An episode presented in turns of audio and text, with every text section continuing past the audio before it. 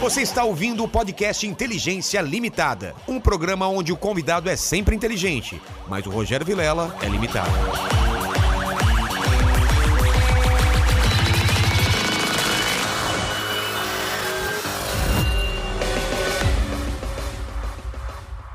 Olá, terráqueos, como é que você tá? Eu sou o Rogério Vilela e tá começando mais um Inteligência Limitada, aquele programa que você já sabe, é um programa onde a limitação da inteligência acontece somente por parte do apresentador que vos fala, porque sempre trago pessoas mais inteligentes, mais interessantes, com a vida muito mais legal que a minha, e hoje não é diferente, uma pessoa muito mais inteligente, não é, Mandíbula? Hoje, Hoje- a diferença de intelectual, Vou ter- tivemos aqui piologos. Tivemos aqui quem? Um pessoal com nível baixo, baixíssimo, Baixíssimo, de baixíssimo. inteligência. É ou não é? É, Michael. Kust- Kister. Kister. É, quem mais? O, o próprio Lucas. O ele- Lucas. É, mas ele é inteligente. Não, o Lucas é ele inteligente. Estamos aqui com. Eu não sei se eu chamo de doutor, é, senhor. Eu fico preocupado quando é uma pessoa que é Não, advogada, que a pessoa aqui, pode me, me, me processar. Jamais, primeiro jamais te processaria Ah, número tá, um. então a não tá ser que você faça alguma coisa de errada. No final do programa a gente conversa Tá de bom, novo. tá bom. Vamos ver se Tá eu vou bom. processar você ou não. Tá bom. Mas doutor jamais, é Augusto. É, Augusto, posso Só, chamar de Augusto? Por favor, você deve me chamar Tá. de Augusto. Então, negócio de doutor engraçado até.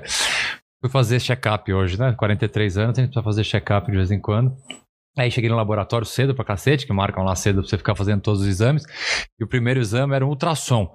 Aí eu deitei na maca lá, com aquele aventalzinho, chega a mulher, bisunto, um monte É. de gel em você. E aí entrou um médico, né? Falou, oi, doutor, como vai? Ô, tô vendo aqui, qual é a sua especialidade? Eu falei, ah, criminal. Ele achou que você tinha cara de médico. Aí ele falou, "Co- co- como criminal? Você não é médico? Eu falei, não, não, eu sou advogado. Não, porque na tua ficha tá doutor. Eu falei, eu não sei que... A mulher do laboratório colocou, sei lá, porque eu entreguei minha É, carteira deve- da OAB, ela pediu documento, eu entreguei Ah, minha carteira da OAB. isso. Sei lá se ela É. achou isso. Ah, tem que colocou- colocar doutor. Aí todos os médicos que eu fiz ressonância, tudo. Tipo, o cara chegava, ô, doutor, colega. Eu falei, não, bicho, eu sou advogado, não sou colega porra nenhuma. Devia ter falado. Porque os... Ah, advogado? Então tá bom aqui. Eu vou, Não, vou a, fazer a doer. cara do médico, ele falou, sua especialidade qual é? Eu falei, criminal. O cara olhou e falou, porra, que especialidade médica é essa que eu não É conheço? quando, quando o coração para de funcionar, é um, é um crime. Não é aqueles caras assim. É o- Podia, podia ser um médico legista. Podia ser um É, médico pode legista. ser. É. O cara acho que ficou pensando. Especialidade é essa? cara? É, perdi essa. Então, mas, Não, mas, doutor nem é. mas é tem o Augusto. pessoal que, quando sabe que você é advogado, é, te chama de doutor, assim, você tem que falar, não, não chama de doutor. Ah, Onde cara, que chama de doutor? Não, não chama assim. Tem uma formalidade, obviamente. A, a justiça é inteira formal, né? Você chama juiz de excelência, você Ah, chama tá. promotor de doutor, você chama delegado de doutor. Os juízes, promotores também chamam você de doutor. Tem uma formalidade. Meretíssimo, o que que é? Não se chama. Meritíssimo é filme. É só filme? É só filme. Você tá brincando? ninguém chama ninguém de Meretíssimo! Não, não existe. Não, é filme. É filme? Não, é doutor. Excelentíssimo. Excelência, não, excelência você chama juiz, você chama de excelência, é ministro, você chama de excelência, desembargador, você chama de excelência, e eles geralmente chamam os advogados e os promotores de doutor. Entre advogados até, mas assim, às vezes o cliente te chama de doutor, mas bicho, hoje em dia, assim, Hoje eu, em não- eu- dia- eu não, formalidade nenhuma, assim, do- eu, eu fico até com um pouco de vergonha. Então, sempre que alguém me fala, ah, doutor, eu falo, doutor tá no céu, amigo, me chama de Augusto, porque, É. enfim, não, não precisa dessa, dessa formalidade A, a gente começou conversando, mas eu, eu estou me adiantando, não é, Mandíbula? Porque eu sempre peço aqui antes da conversa, porque foi o papo do doutor, mas o meu presente inútil. Ah, eu trouxe. É, Eu e, trouxe. e as pessoas devem estar se perguntando por que eu tô de boné.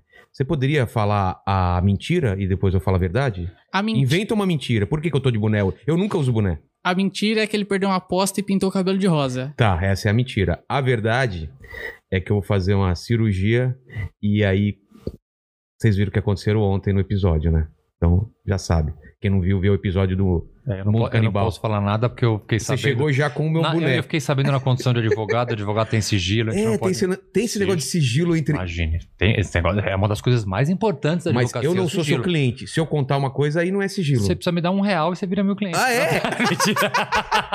É tipo um Não. confessionário, não, né? Não precisa me dar um real, não. Se você me falar que você é meu advogado, É. a partir desse momento, tudo que você me falar é absolutamente sigiloso. Tem Mesmo- que ser, né? Então, mas mesmo depois que acabou o, tra- o o trabalho, pra Principalmente sempre. para sempre, para sempre. louco. Advogado, assim, legalmente, é, pelo Estatuto da, da Ordem dos Advogados do Brasil e, sim, pela, regra moral, ética dos advogados e até uma necessidade, porque uma pessoa chega no teu escritório, ainda mais na área que eu trabalho, que é criminal. É. Se a pessoa não tiver a segurança de que o que ele vai falar pra mim na sala, na sala do meu escritório, durante uma audiência, antes de uma audiência, quando ele estiver preso na cadeia, é absolutamente sigiloso e eu não posso abrir isso pra absolutamente ninguém, é, a confiança não existe, É. né? Então é, é um isso- pilar da, de qualquer ramo da advocacia, mas do criminal principalmente, você ter essa. E essa não relação existe nada que quebre isso. Nada. Se o cara for terrorista, por exemplo. Então, não, não, não. Independentemente do crime que ele tenha do cometido, crime? não. Existe uma exceção, por exemplo, é, se o teu cliente abre mão desse sigilo. Então vamos imaginar, o teu Tá. cliente contou uma coisa para você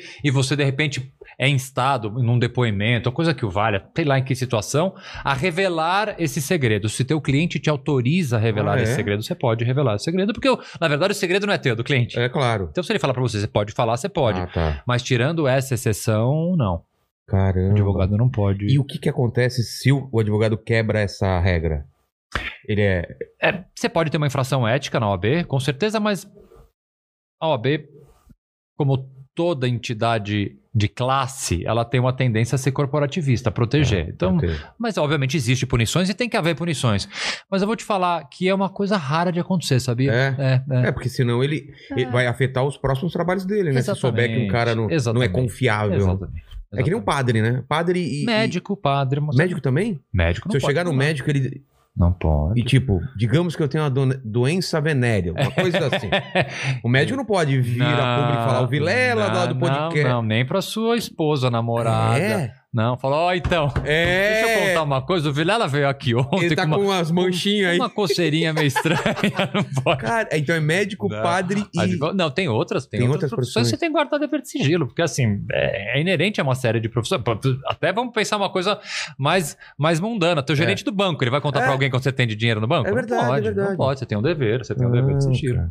Tem- que ter mesmo. E, e aquilo que a gente tá falando de chamar de doutor, eu, eu percebo que aqui no Brasil é, é um pouco diferente dos Estados Unidos, que aqui tem muito o lance da carteirada, né?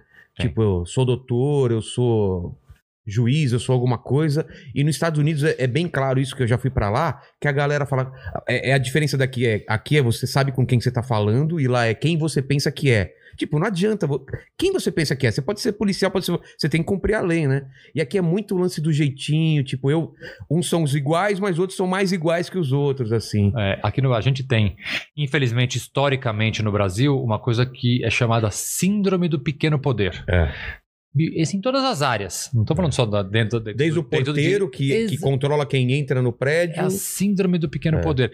Obviamente, é, a profissão, a função, o dever dessa pessoa, obviamente ela tem uma imposição É. de cumprir uma regra.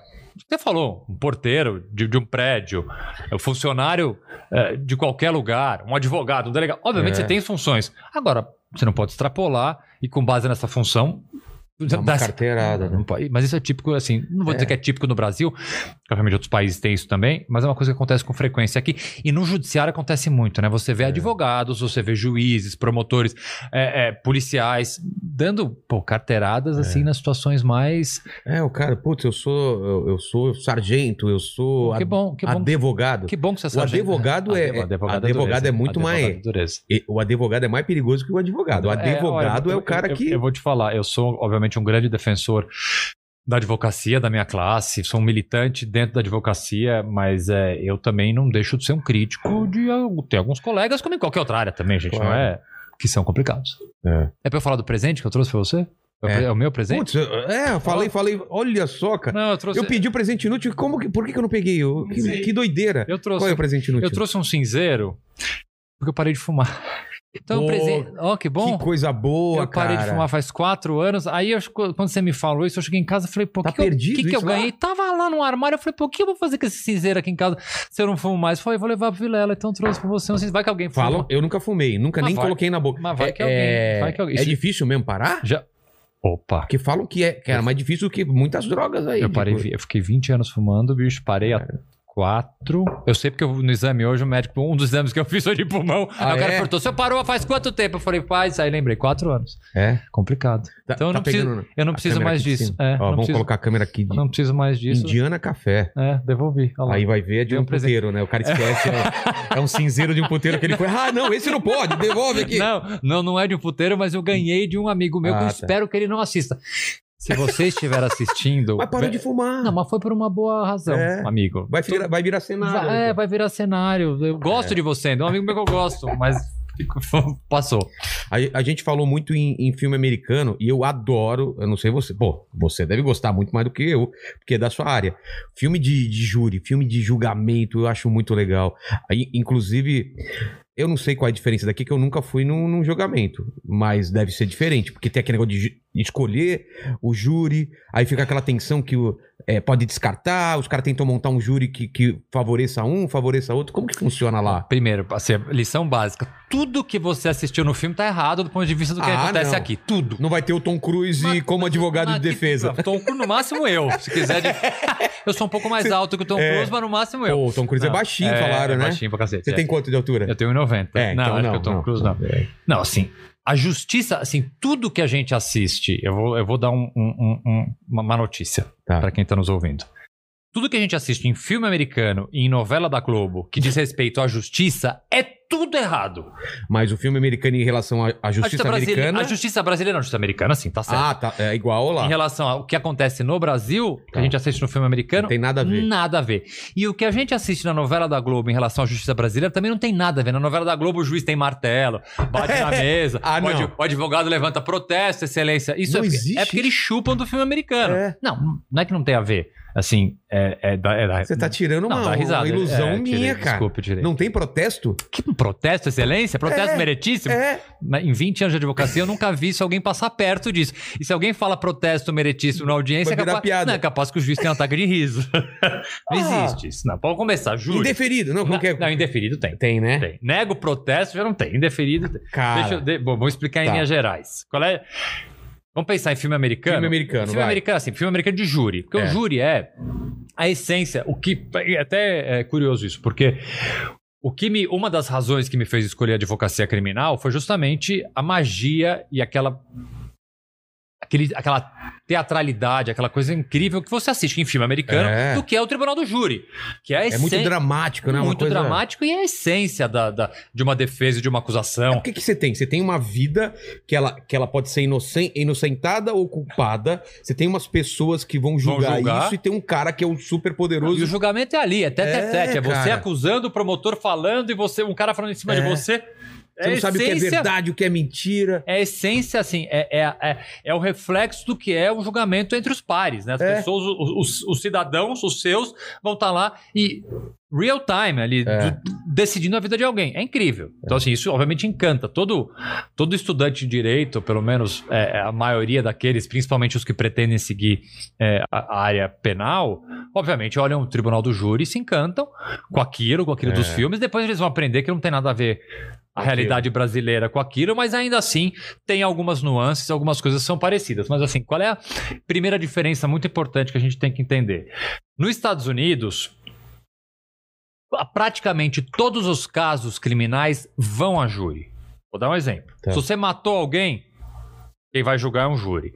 Se você Atropelou. atropelou, se você bateu, se você sonegou imposto, Também. se você der um golpe no vizinho, quase tudo da justiça americana, se é julgado, por que, que é se é julgado? Porque a justiça americana, ao contrário da brasileira, é uma justiça que incentiva muito a justiça consensual, que é o que? É fazer acordo. Tá. Então, a maioria dos crimes que acontecem, a maioria, quando eu digo maioria, é mais de 90% dos crimes que Caramba. acontecem nos Estados Unidos, eles não chegam a ir a julgamento, porque há um acordo antes entre o Ministério Público e a defesa. Eles fazem um acordo lá, vai pagar tanto de multa, vai cumprir tanto de pena.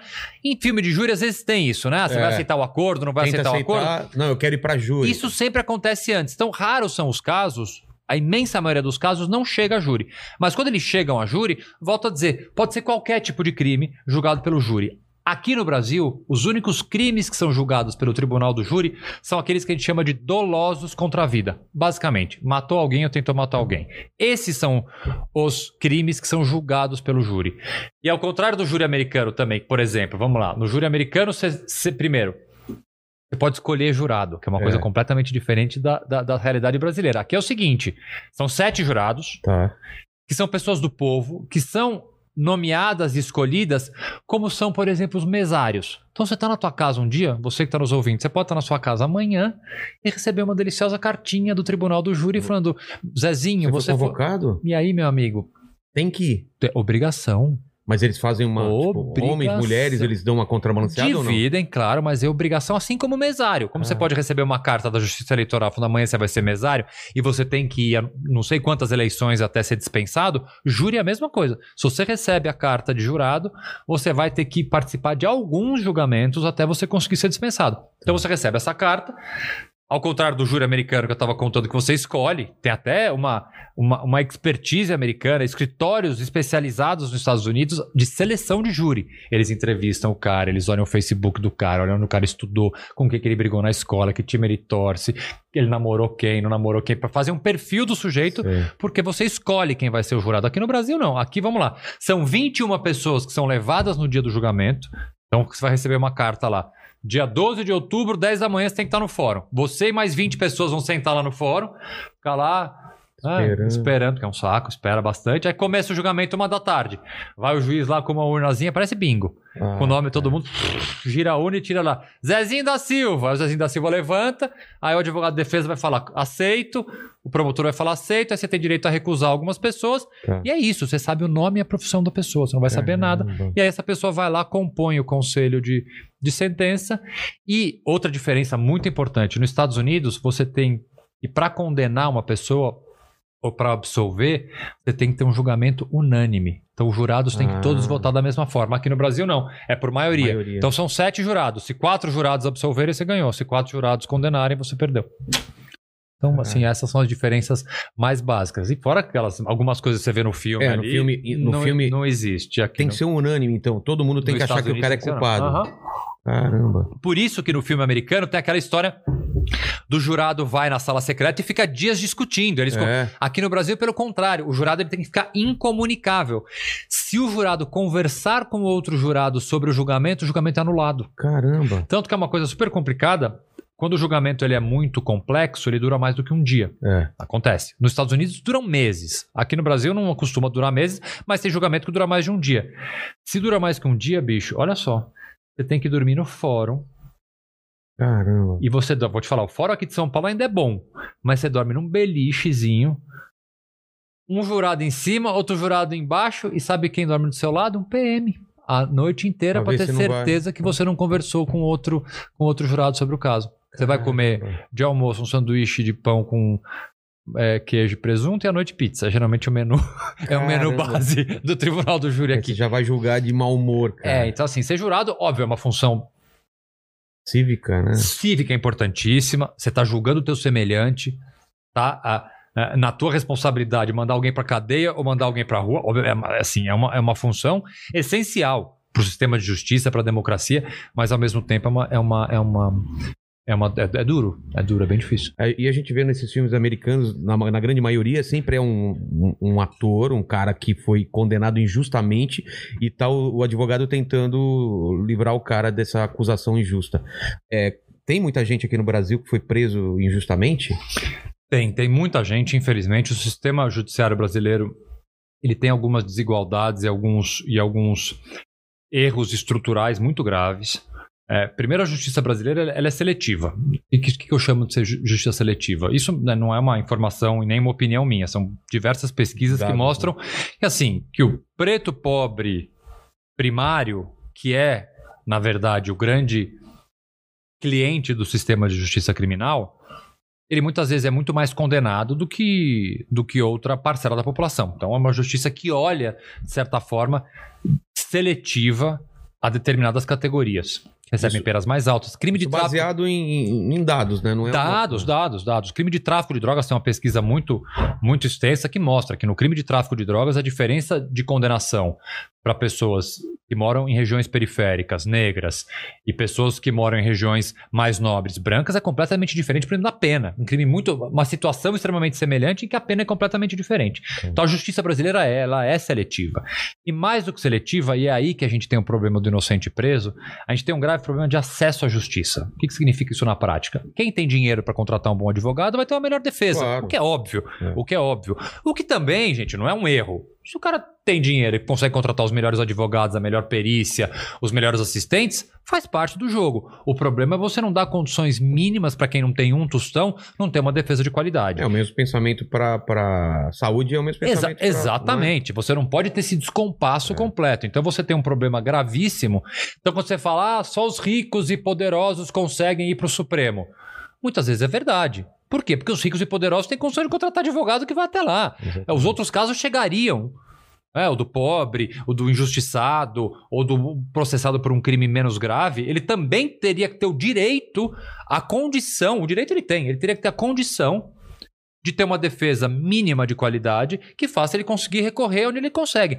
O que acontece na prática hoje em dia? Quem não tem condição de contratar um advogado é defendido pela Defensoria Pública. As defensorias públicas têm defensorias públicas em, em praticamente todos os estados. Defensoria Pública, eles fazem um trabalho brilhante, são caras vocacionados, é, é, extremamente é, preparados. Só que a defensoria, como qualquer outro órgão público, tem uma limitação de dinheiro, É. tem uma limitação de pessoal. Vamos pensar. É, é, saúde pública. É óbvio que você tem médicos, o SUS funciona, você tem médicos bons, mas assim, Mas a demanda é muito a demanda é muito grande. A é. defensoria sofre do mesmo problema. Então, a pessoa carente que não tem condição de contratar advogado, ele muitas vezes ele não consegue acessar a justiça de forma tão ampla e tão vasta e tão integral quanto um cara que tem dinheiro. Então você tem esse descompasso.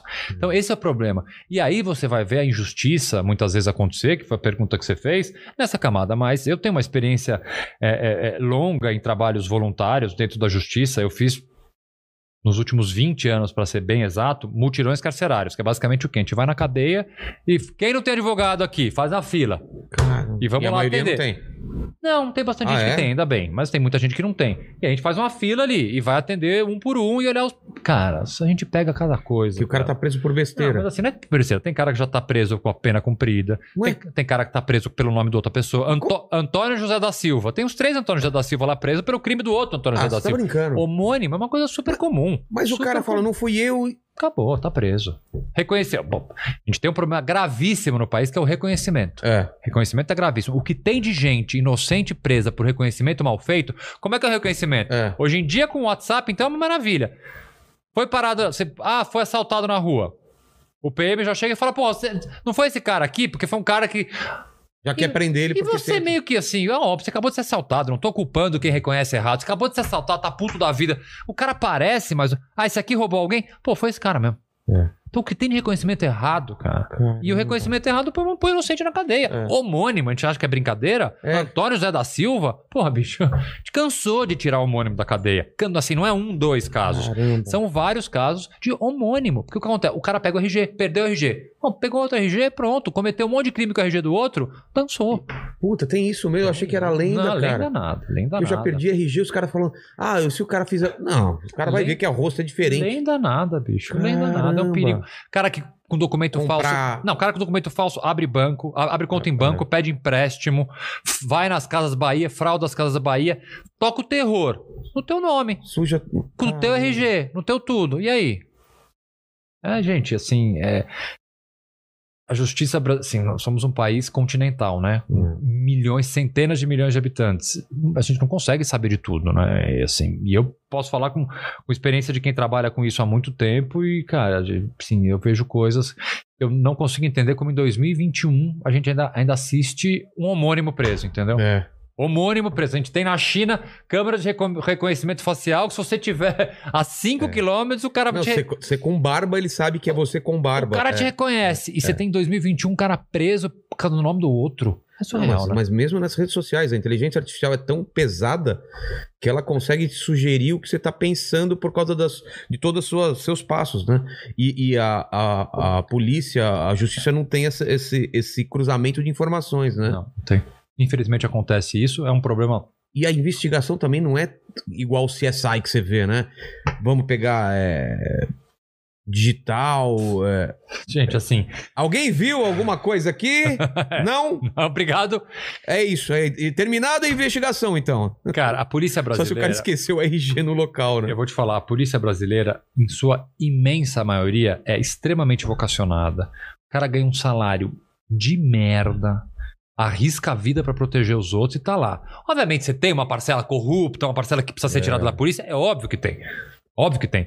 Mas assim, a essência da polícia, da Polícia Civil de São Paulo, da Polícia Federal do Brasil inteiro, da Polícia Militar, são pessoas vocacionadas, estão lá que estão colocando a vida em risco por um salário baixíssimo, por uma condição de trabalho péssima e estão lá para defender ah, todos nós aqui. É. Né? Só que assim, bicho, sem investimento, é só a gente pegar, por exemplo, homicídio.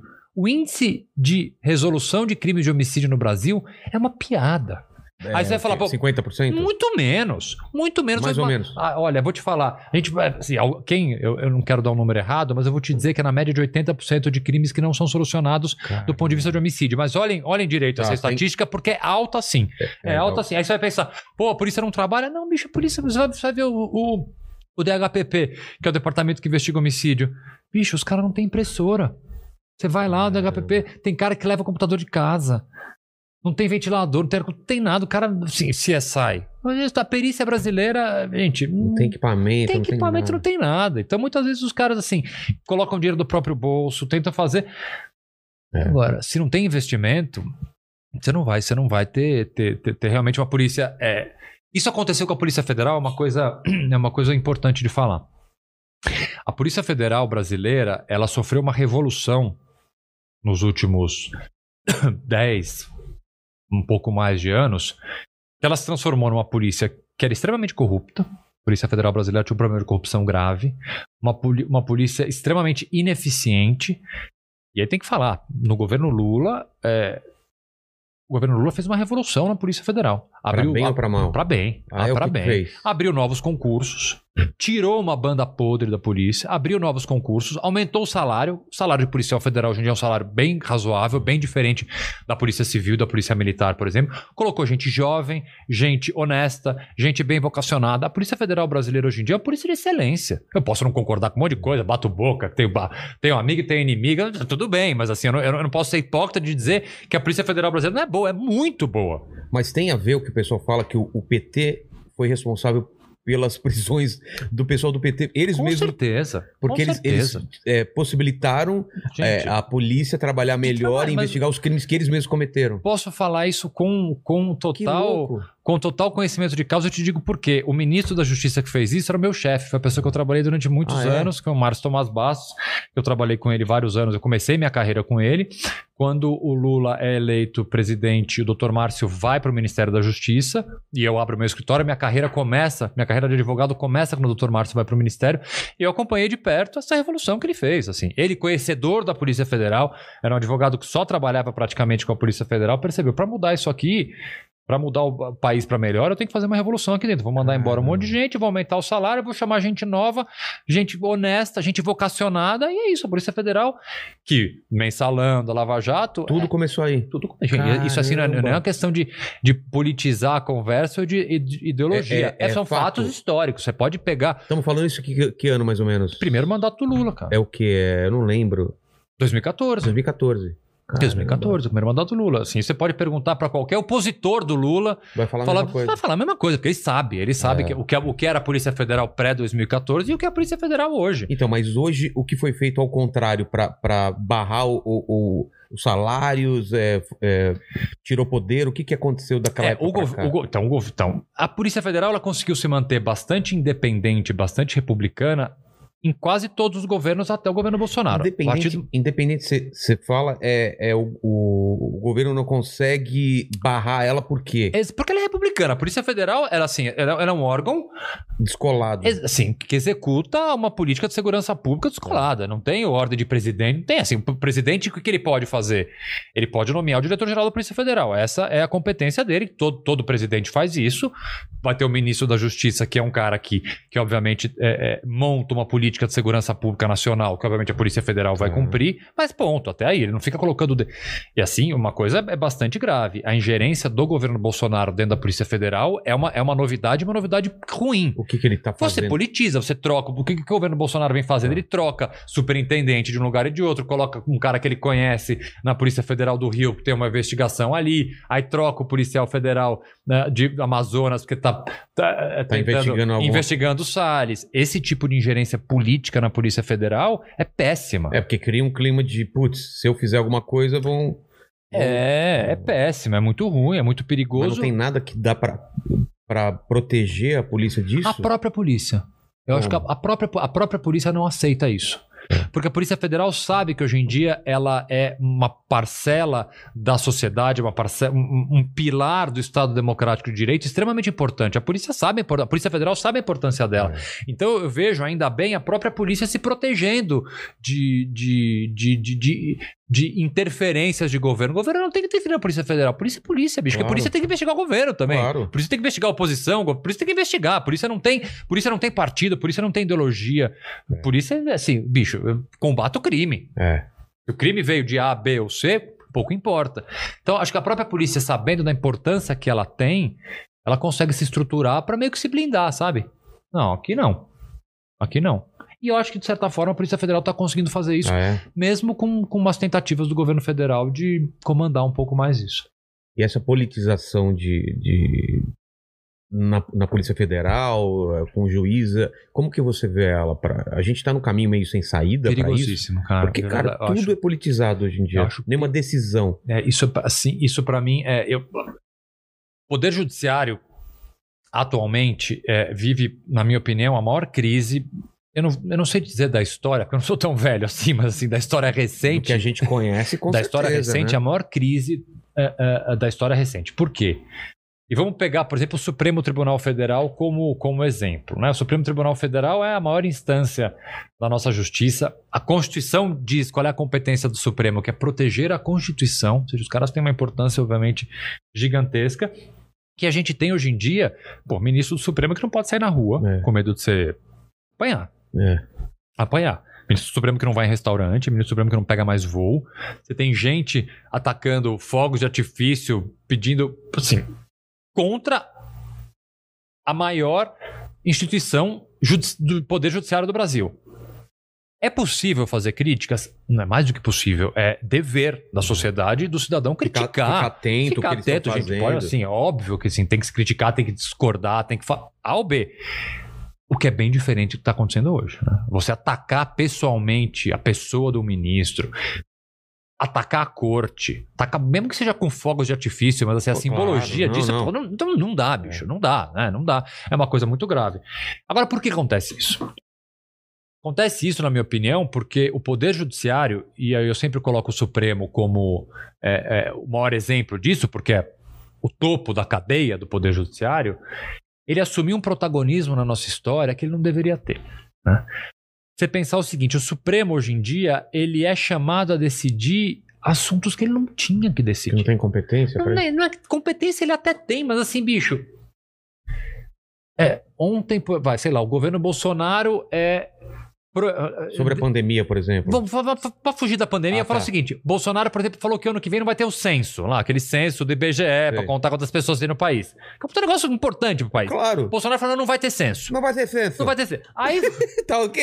é, Não que não quer, vai ter, não quer ter censo. contando as pessoas? não isso, quer- é, é comunismo. Lá no comunismo as pessoas querem saber quantas pessoas tem. Aqui não vai saber. Então, Tem um monte de pessoas. Tirou o censo. É. Aí foi lá um partido político, foi, na verdade, quem foi foi até o Flávio Dino, eh, governador do Maranhão, entrou com uma ação no Supremo para ter o censo. Aí o Supremo foi lá e decidiu que tem que ter o censo. Aí os bolsonaristas xingam o Supremo. Por que eu tô falando dessa história?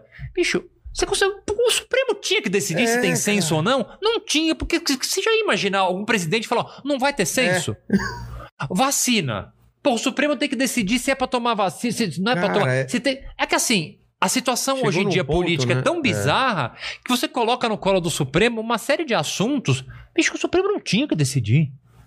Não que- O Supremo tem que decidir sobre vacina? Não, porra. O Supremo tem que decidir sobre essa Constituição. Se essa letra. Não, não- não tem que decidir sobre vacina. Não tem como decidir. CPI. Porra, jogaram no colo do Supremo. Se. Se tem que ter CPI ou não. Gente, isso. Isso, você- isso você- quem decidiria se não fosse. pô, você- o Congresso, bicho. Congresso, Ah, né? Claro. Porque você jogar no. Então, assim, o Supremo assumiu um protagonismo de decidir temas que não necessariamente. Assim, não é culpa do. É um parte, É um pouco deles. parte né? culpa um do pouco Supremo. de ego, talvez. Total. É. Total. Parte um pouco de vaidade, parte de, parte de assumir, mas ao mesmo tempo é, a, a gente está solicitando o Supremo, a gente está demandando É. uma série de coisas do Supremo que só num sistema político completamente desestruturado como a gente Bagunçado. tem hoje, aí a partir do momento que o Supremo decide sobre o censo, sobre a vacina, sobre não sei o quê, o Supremo entra numa disputa que não é uma disputa jurídica, é uma disputa partidária. Esse para mim é o grande problema É. partidária. Então, assim, é, funciona o seguinte: o sujeito tá lá, a, a tia Maria. Tá lá, pandemia, tia Maria não tem o que fazer, fica em casa o dia inteiro, não pode sair, não pode jogar bingo com as amigas, É. não pode não fazer nada, a dona Maria fica em casa. Aí ela fica vendo o quê? Não aguenta mais ver a Fátima Bernardes, não aguenta mais ver nada, ela tá zapeando ali na TV, passa a TV Justiça. Ela para na TV Justiça pra assistir o julgamento do Supremo. Dona Maria não faz a menor ideia do que é o Supremo, nada. É. Mas ela gosta do Bolsonaro. Ou ela gosta do Lula. Aí ela assiste aquele julgamento da TV Justiça. O julgamento é contra o Lula? Como assim? Esse ministro do Supremo, filha da puta, fecha o Supremo. A dona Maria é bolsonarista, votou contra o Bolsonaro. Como assim esse Supremo? Gente, justiça não é, justiça não é isso. Não é isso, né? Não é o que Não é você gosta. torcida. Não é torcida, não é o que você gosta, cara. Não é assim. A justiça não funciona só quando ela é boa ou ruim. Pro, É co- pro que eu gosto. o cara que eu gosto, entendeu? A justiça, bicho, ela julga com base na lei. Uma- E assim, a partir do momento que você tem uma pessoa acompanhando um julgamento. Cara, é vou te falar, é quase como quem acompanha uma partida de futebol. Mas é mesmo. Se tem pênalti pro meu time, não importa, bicho. Se, se o pênalti foi a 4 metros da, da, da área, é pênalti! É. Pô, Arnaldo, é pênalti, caralho. Mas é, cara, o, o, pra- gente fazer uma, uma comparação com o VAR, por exemplo, e com essas coisas. O VAR também, quando entra o VAR, que na teoria seria uma coisa que é. A gente tá com dúvida se foi pênalti ou não, o VAR vai dizer que se foi ou não. E tem esse, esse VAR das pessoas que precisa de uma, de uma autoridade pra falar ah, aquilo tá certo, tá errado, e, e essa autoridade é o líder que ela segue. Exato. E ela segue cega- cegamente. Se aquele cara falou, não, eles julgaram errado, todo mundo julgou errado, e ninguém sabe o que tá acontecendo. Eu mesmo, cara, eu, eu parei de acompanhar porque era uma, era uma torcida tão grande pra qualquer coisa, você não entende mais o que tá acontecendo. Passou de um. De um, de um- você começa a desconfiar dos, dos, eh, dos jornais, dos Ah. meios de- que estão divulgando, porque sempre tem um viés, tem alguma tem, coisa. Não, eu vou, eu vou te contar, é, na, pra quem é mais jovem, tá nos ouvindo, no julgamento do mensalão, que foi assim, um, um julgamento marco na justiça brasileira, que foi um, um grande julgamento televisionado pela TV Justiça, teve todo um acompanhamento tal. No julgamento do mensalão, teve um momento, lá eu, eu advogava no caso, teve um momento do julgamento que tinha uma discussão é, muito grande sobre um recurso específico que chama embargos infringentes. Bicho, é um negócio super difícil. Se cabia ou não cabia aquele recurso. E aí, entre os advogados, professores de direito, tinha uma puta discussão. Cabe, não cabe, todo mundo discutindo, cabe, não cabe. E aí eu tava assistindo o julgamento, depois terminou, eu tava assistindo a Globo News na época. Terminou o julgamento, veio lá um comentarista da Globo News. Eu no WhatsApp, todo mundo discutindo se cabia ou não o recurso. Veio um comentarista da Globo News, provavelmente não fez nem um dia de faculdade de Direito, falou: Este recurso é um absurdo. E eu fiquei olhando e falei: Porra, eu tô aqui conversando no telefone com dois professores de processo penal, os dois caras que mais entendem dessa matéria no Brasil, provavelmente. Os dois têm opinião divergente. Não tem um, um- não há um cara- consenso. Os caras não têm o consenso e o cara da Globo News tá lá. É isso mesmo. E quem pensa diferente é uma. Não, bicho, Então, não, é, mas- não é assim. Mas eu, eu percebi isso muito, por exemplo, no, é, todo o julgamento do Lula foi, foi totalmente político por parte da torcida aqui. Totalmente. E até hoje tem gente que jura de pé junto que ele foi é, condenado injustamente, e tem gente que fala que, que foi condenado é, seguindo, seguindo todos os protocolos. E aí? O que, qual opinião eu devo tomar? Baseado em quê? Onde eu leio? Quem eu ouço? Eu não sei o que mais. Não dá, assim, é, é, Vilela, eu vou te falar, é, ao fim e ao cabo, o direito é uma ciência, cara. É a mesma coisa assim, vai, vamos, vamos, vamos, lembrar um pouco. Eu, Mas é, é que, por exemplo, na a ciência, ela consegue replicar alguma coisa e falar isso é real, isso, é- isso acontece. Isso não, mas na, na justiça não é assim. Direito não é uma O que que ciência é exa- verdade? Direito, então, direito não é uma ciência exata. Você tem interpretação e Exatamente. outra, e você pode mudar de ideia. As pessoas às vezes ficam malucas. Como assim o ministro votou de um jeito há três anos e agora tá votando de outro jeito? As coisas mudam, Gente, né? a pessoa muda de ideia. Estuda um a pouco sociedade mais. muda A também. sociedade muda, a jurisprudência muda, é a coisa mais normal.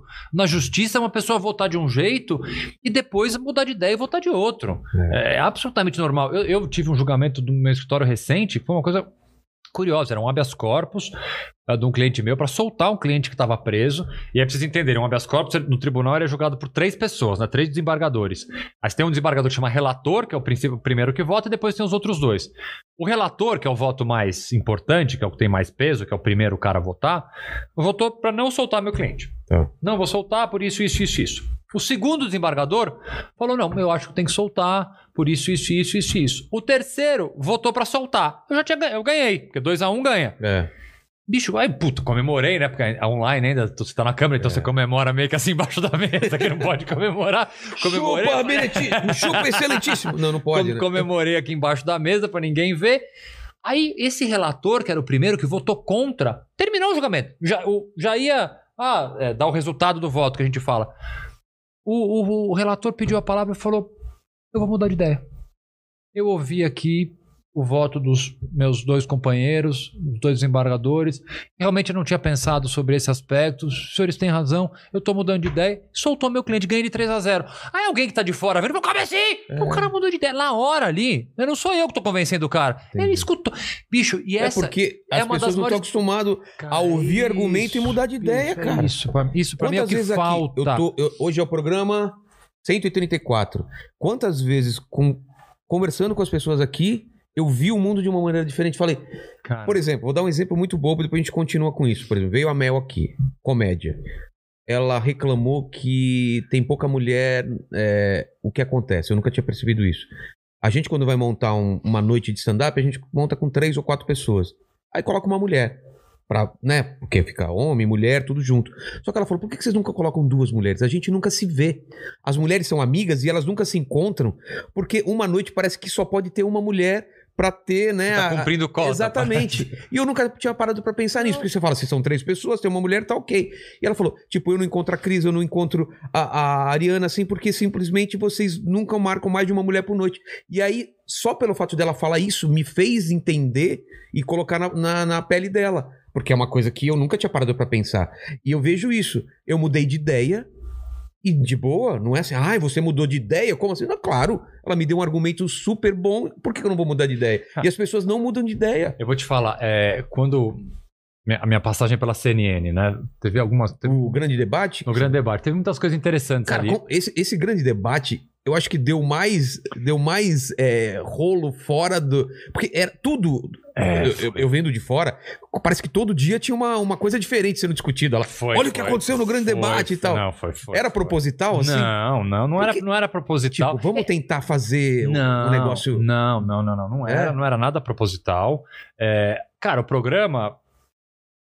Acho que teve uma série de coisas curiosas do programa, né? O programa começou. Primeiro, era uma novidade, Sim. uma emissora nova, com o carimbo da CNN. E a gente começou no meio da pandemia, tava todo mundo em casa. Começou no meio da pandemia, não foi um Começou- pouco antes? Um pouco, não, pouco antes foi a Gabriela Prioli. Eu entrei. Eu Ah, entrei tá, no meio tá, da pandemia. tá. A Gabriela É, sai. começou um pouco antes. Começou um pouco antes, a Gabriela Ela também foi ficou super pouco caramba. tempo, é. ficou super pouco tempo, ela sai e eu entro no lugar dela logo na sequência, no meio da pandemia. Tanto que eu Ah, tinha ido tá. embora de São Paulo, eu tava no interior com a minha família toda, Caramba. mãe, levei todos meus filhos, tudo pro interior, os caras me ligaram, vem pra cá. Eu falei, gente, mas eu tô isolado, não, isolado não sei, vem pra cá. Eu falei, puta. Caramba. Mas enfim, cara, todo mundo em casa. É. Tanto que a gente batia a Globo News muitos dias. Foi, foi a TV fechada, foi pico de audiência. Várias vezes. Foi um, foi assim, foi um programa bem. Depois que eu saí, caiu a audiência. Desculpa. faz parte, faz Mas, parte. mas tem a lá. ver, tem a ver Não, com, não, não, com tô quem... brincando. Não, Não, mas mas tem, a verdade caiu mesmo. tem a lá, ver com as pessoas que estão lá, claro. Não, mas aí, não, deixa eu contar o que, que- o que, que eu, assim, uma das coisas mais bacanas do programa, cara. É, porque as pessoas vinham muito com essa, com essa construção de que num debate você tem que ganhar.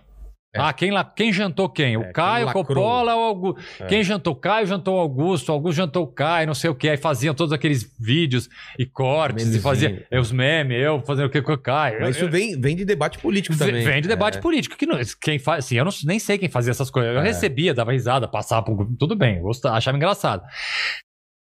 Cara, eu vou te falar uma coisa. Sabe a coisa mais bacana que eu. Assim, elogio, você recebe, mas você- é, é- é esperado que você receba elogio de quem pensa igual a você.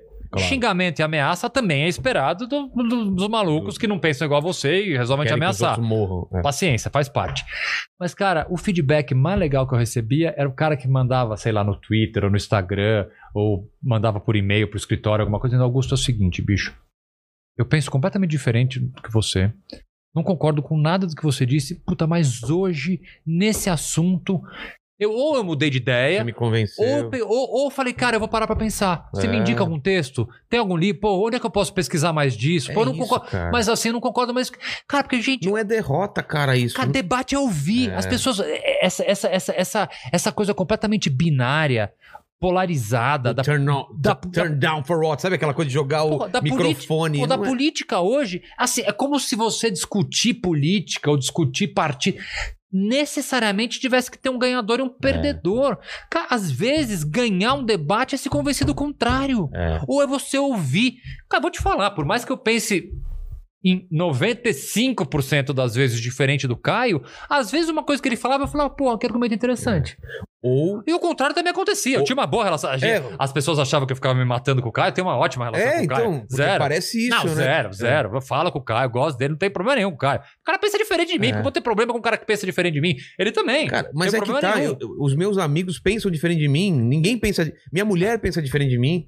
Cara, a gente não chega em, é, é, é, em tudo, a gente pensa igual. Eu acho bom. muito salutar isso. que bom. Ela gosta de Grey's Anatomy, cara. Ah, não, aí é ruim também. Então. Não, Grey's Anatomy é chato. hein? então é chato pra caramba. chato, é Ela assiste, eu Separa, assisto minhas Nossa, coisas. É, não dá. Mas é isso, né? Dá pra ficar de boa. Porra, cara, você assim, bicho. Mas eu, eu acho isso, isso legal. Eu acho mesmo quando a pessoa. Eu vejo que ela tá. Pô, não faz o menor sentido ela defender tal coisa. Mas a pessoa tem um argumento tão bom.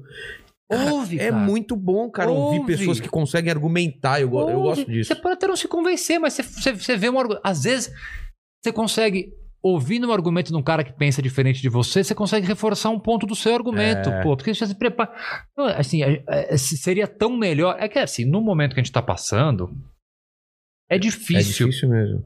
É Mas difícil. virava uma torcida. Você e o Caio, ou a, ou a Gabriela também e o Caio. Ah. Era uma torcida. Era Total. um lado contra Não, o outro. total. Quem a, a maioria das pessoas, né? Não, a maioria das pessoas, assim, a, a, a, a, a exceção é esse relato que eu te trouxe, do cara que não pensa igual a mim, que, ou que não concorda com o que eu falo, mandar um recado desse bacana. Mas a maioria era essa aquela coisa chapada. Não É. importa o que o Caio esteja defendendo naquele É, dia, Parece que ele, o pessoal tá assim, né? ele vai na linha e não importa. Aí a mesma coisa comigo. É. Tô falando assim, o erro tá nos dois Não, lados. Eu, eu também tá acho nos que. dois lados. Não acho que é um lado só, não. Cê- você tem que se dar a, é, é, é, a chance, a chance de concordar com uma pessoa que pensa diferente de você. É.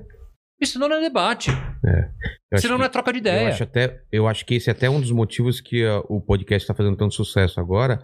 É das pessoas verem o lado humano da pessoa Claro. e verem ela falando por duas horas, pelo menos. É diferente de ver uma argumentação de cinco minutos, ou um recorte de três minutos no, no YouTube, ou uma 240 cara- caracteres no Twitter que você já define. Ah, comunista. Ah, fascista. Cara, não é assim, velho.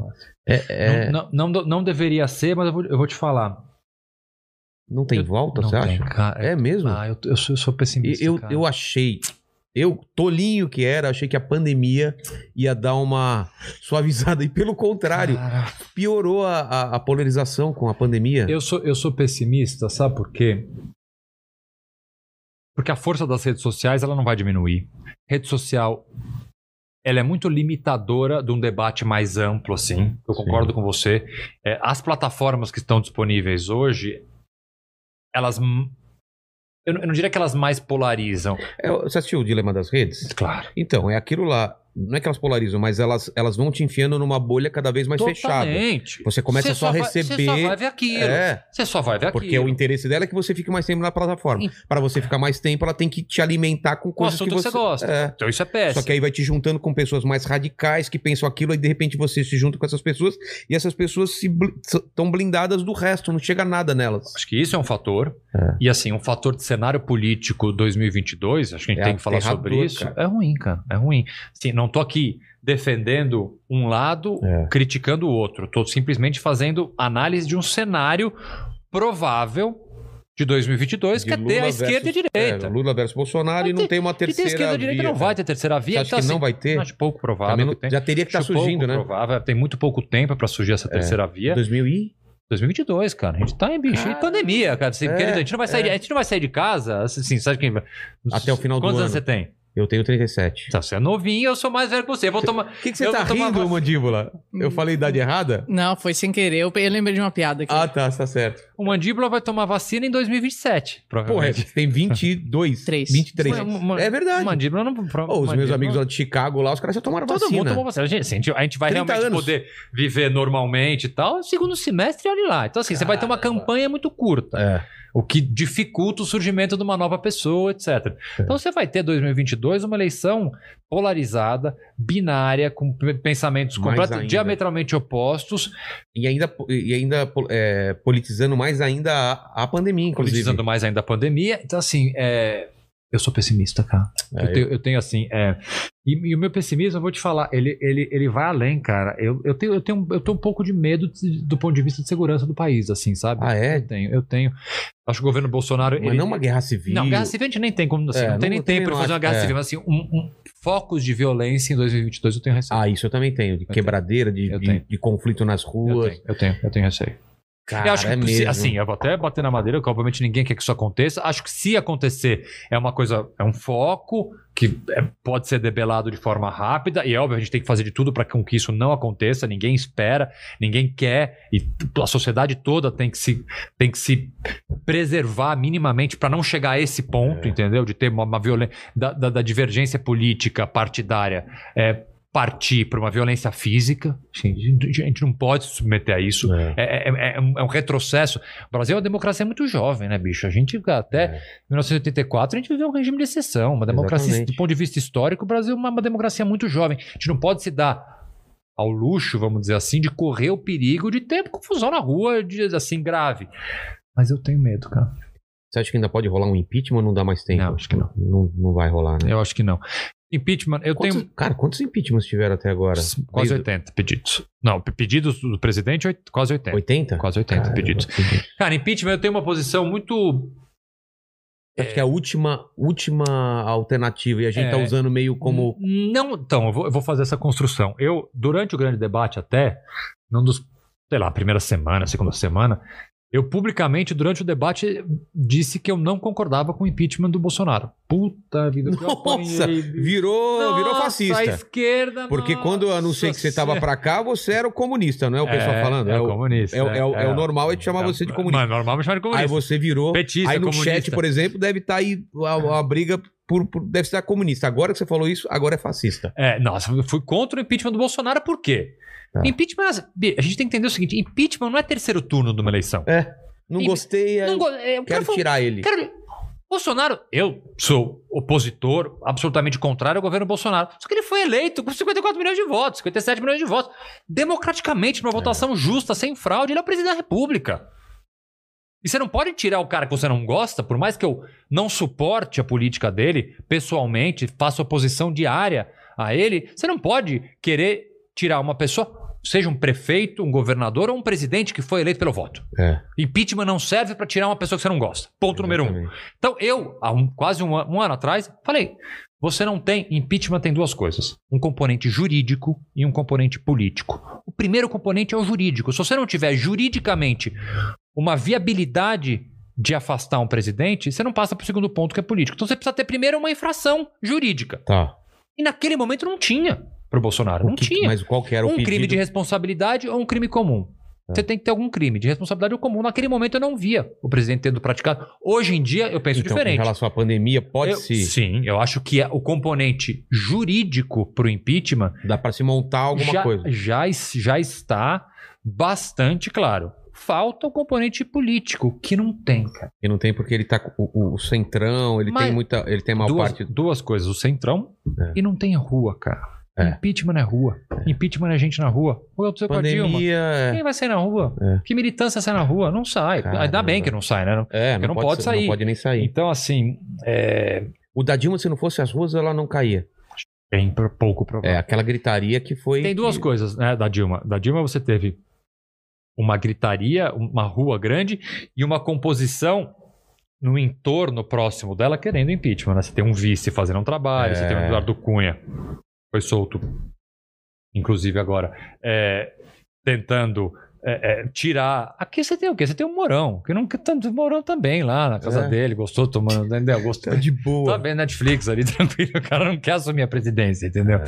Mas não quer. Então, se você não tem um bastidor ali, você não tem rua, e você não tem um bastidor querendo te tirar, Não acontece. não acontece. Não acontece. É bem pouco provável. Voltando ao grande debate que você falou que, que se dá bem com, com Coppola, as, as maiores questões que vocês que vocês batiam cabeça lá era, era em relação ao, ao posicionamento do Bolsonaro ou Não, foi de tudo. de tudo?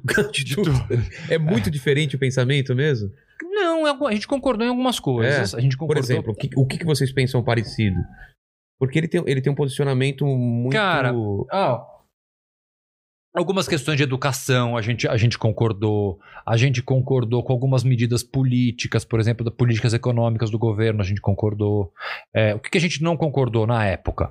A forma como o governo tratava a pandemia, ele ainda tinha essa. essa, essa que ele até continua hoje defendendo ah, que lockdown não funciona para nada, que, enfim, uma série de, de posicionamentos eh, que ele tinha e continua tendo eh, eh, na condução do governo na pandemia. Que- Questões jurídicas, principalmente, a gente divergia muito. Ele sempre foi um cara muito crítico ao Supremo, tanto que a petição é, que- de, de- ele, é ele, né? Ele É. que começou a petição de impeachment do, do, do, do ministro Alexandre de Moraes. Isso pode dar alguma coisa? Não, Nada. né? Não, claro que não. Não vai dar nada. É, Mas assim, mas era, um, mas era um debate. Obviamente, a gente teve arranca-rabo? Teve. Teve diferenças ali que a gente teve que tratar, inclusive nos bastidores do programa? Teve, porque assim. Foram três meses de programa, É. né, bicho? De segunda a sexta. Chega uma hora que você chega mal-humorado, né? Pô, né? chega de ressaca, sei lá. É. tem- não, dormiu bem. É. Ninguém é de ferro. Chega uma hora que você pode dar uma. Ele me dá uma cutucada É, e mais às vezes forte. você fala, às vezes a cutucada pega de um jeito diferente. Pega de um jeito, É. mas a gente se falava, pô, foi mal. É, é, cara, era uma relação, era uma relação bem. É, ele me pareceu um cara muito educado Não, também. é, tranquilo, não tem, gente, não tem. e, assim, eu, eu, eu, gost, eu gostaria que as pessoas soubessem que era mais tranquilo até do Do que, que parece. do que parece, para que as pessoas consigam É. entender, bicho, você, você, consegue é, dialogar e discutir e pensar de forma completamente oposta da outra pessoa, e ainda assim você não precisa xingar de meu fascista, É. comunista, filha da puta, arrancar o cabelo, bater no cara. Bicho, dá pra conversar. E quando as pessoas é, te chamam isso no, no, no Twitter, te acusam de uma coisa, isso dá, dá, dá processo, dá alguma Não, coisa? Não, eu não faço, não. Eu, eu assim, entra por um ouvido, sai pelo outro. Você entra tá por... totalmente. Não, tô nem aí. É porque Entra- senão você não você Não. viver pra isso, né? Primeiro, assim, eu, sendo bem sincero, eu não tenho equipe de nada. Eu não tenho equipe de Twitter, de Instagram. Tudo sou eu que faço e muito mal feito, por sinal. É, não tem nada. É, então, assim, eu não tenho tempo de ficar vendo. Às vezes, chego em casa ali, tô meio moscando, eu olho comentários, olho as coisas, aí eu vejo assim, cara que xinga, entra por um ouvido, sai pelo outro. Não tem nem como argumentar. Nem né? como argumentar. É, tem duas coisas que às vezes eu faço. Quando eu vejo que é advogado, eu gosto de dar uma cutucada. Às vezes tem uns Ah. advogados que vêm ser folgados. Que- Aí eu, dou- eu, eu- às vezes eu entro, eu vejo que o cara tá lá de terno na foto. O que é esse cara aqui? Aí quando eu vejo que é advogado, eu falo, ah, não. Vamos- vamos- ah, esse eu vou tirar uma, argumentar. esse eu vou tirar uma onda. Aí eu dou uma zoadinha, É. mas o cara geralmente se pede desculpa, né? Porque o cara é muito macho. Computador é uma maravilha. né? É, cara. todo mundo. Teclado. Total, te- né? te- Não, teclado. Lixo! É, teclado é Ah. uma maior. Assim, o, o cara, né? O cara vira o Arnold Schwarzenegger atrás do É. teclado, né? E às vezes é uma criança de É, o 16 cara. cê- anos. e aí você dá, um dá uma cutucadinha, o cara, não, desculpe, É, não foi não bem assim que eu isso. falei. Dificilmente o cara mantém no privado uma coisa que ele fala, que ele fala publicamente. É. E assim, uma única, um- uma outra única vez que eu realmente fui adiante é quando é uma ameaça, que é uma É isso que eu ameaça. falar. É ame- ameaça babaca. Ameaça a família. É, é, essa, a- divulgar essa- seu endereço, ah, essas essa- coisas. essa- essa- aconteceu essa já. eu vou atrás, já aconteceu. Essa eu vou atrás. Caramba. Essa eu vou, Mas cara. isso você acha que é orquestrado? Tipo, não é a pessoa, é um grupo político? É orquestrado, porque eu acho que é assim. É orquestrado. Uma pessoa, por É que, que ela vai ameaçar matar outra pessoa por causa de opinião? É orquestrado, parece- é orquestrado porque é, você percebe que vem numa onda é, e que é realmente amando de alguém, né? E obviamente, bicho, Um eu, grupo, traba né? eu trabalho há 20 anos com advocacia criminal, conheço bastante gente, né? Então, às vezes eu dou um ou dois telefonemas e a coisa para, sabe? É? Então é, é- é, é orquestrado. É Caramba. orquestrado. Mas eu queria. Você, orquestrado. você falou que você trabalha com isso há, há quanto? 20? 20. Então, Esse ano fez 20 anos. mas como você começou? Você, você- você começou já num escritório grande? O que, que, que você queria ser quando. Criminalista. Sempre? Crimina, nunca É. pensei em ser outra coisa. É. Eu entrei na faculdade de Direito e já tenho certeza que eu ia ser criminalista. Aí eu dei uma sorte, assim. Às vezes eu, eu dou muita palestra para estudante. Ah, me deu uma dica de carreira, uma grande coisa. Eu falei, olha, eu não vou dar uma dica, mas eu vou falar uma coisa que é muito verdade, cara. Sorte conta muito na carreira. A sorte. Às vezes você precisa, ter, você precisa estar no sorte é você no lugar precisa certo. estar no lugar certo, hora é, certa, cara. é. Eu tenho uma. Mas você tem que estar preparado para quando aparecer essa sorte. Exatamente. É, eu mas olha, olha também. como é que é, é- é a minha história. Então, eu queria advogar, trabalhar com advocacia criminal, estava no segundo ano de faculdade, eu queria fazer estágio no escritório de advocacia criminal. Só que há 20 anos atrás, você tinha pouquíssimos escritórios especializados em direito criminal. Mesmo, a advocacia criminal é uma área pequena. Você tinha poucos escritórios, poucos, mas vamos contar nos dedos, 10 escritórios especializados em São Paulo, e eram escritórios muito pequenos em número. Então o cara tinha dois, três estagiários. Para você É. arrumar uma vaga no escritório desse, era praticamente impossível. Impossível. Aí, meu tio era oftalmologista do Márcio Tomás Bastos, que vinha a ser o maior criminalista de São Paulo. Eu acho ele o maior, alguns vão dizer que ele é um dos maiores, mas com certeza é um dos maiores do Brasil.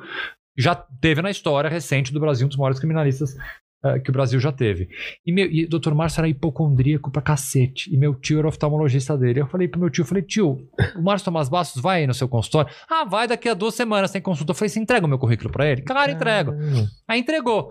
O doutor Márcio, como era hipocondríaco, falou: bom, melhor eu entrevistar o sobrinho do meu É, médico. vai, mais vai, que, próximo. vai, que o, não, e vai É. que o cara enfia uma bisturi errada É. no meu olho aqui. Vou entrevistar esse moleque. E me chamou pra fazer uma entrevista. Cara, a entrevista foi uma merda, cara. Eu bati boca. Folgado, moleque. Eu era folgado pra cacete, moleque. Tinha 21 anos. Eu bati boca com o cara na entrevista. Olha que idiota. Com ele mesmo? Com com ele, que com fez- ele, com Nossa. ele. Ele começou a falar uma coisa, eu falei, não concordo. Como assim?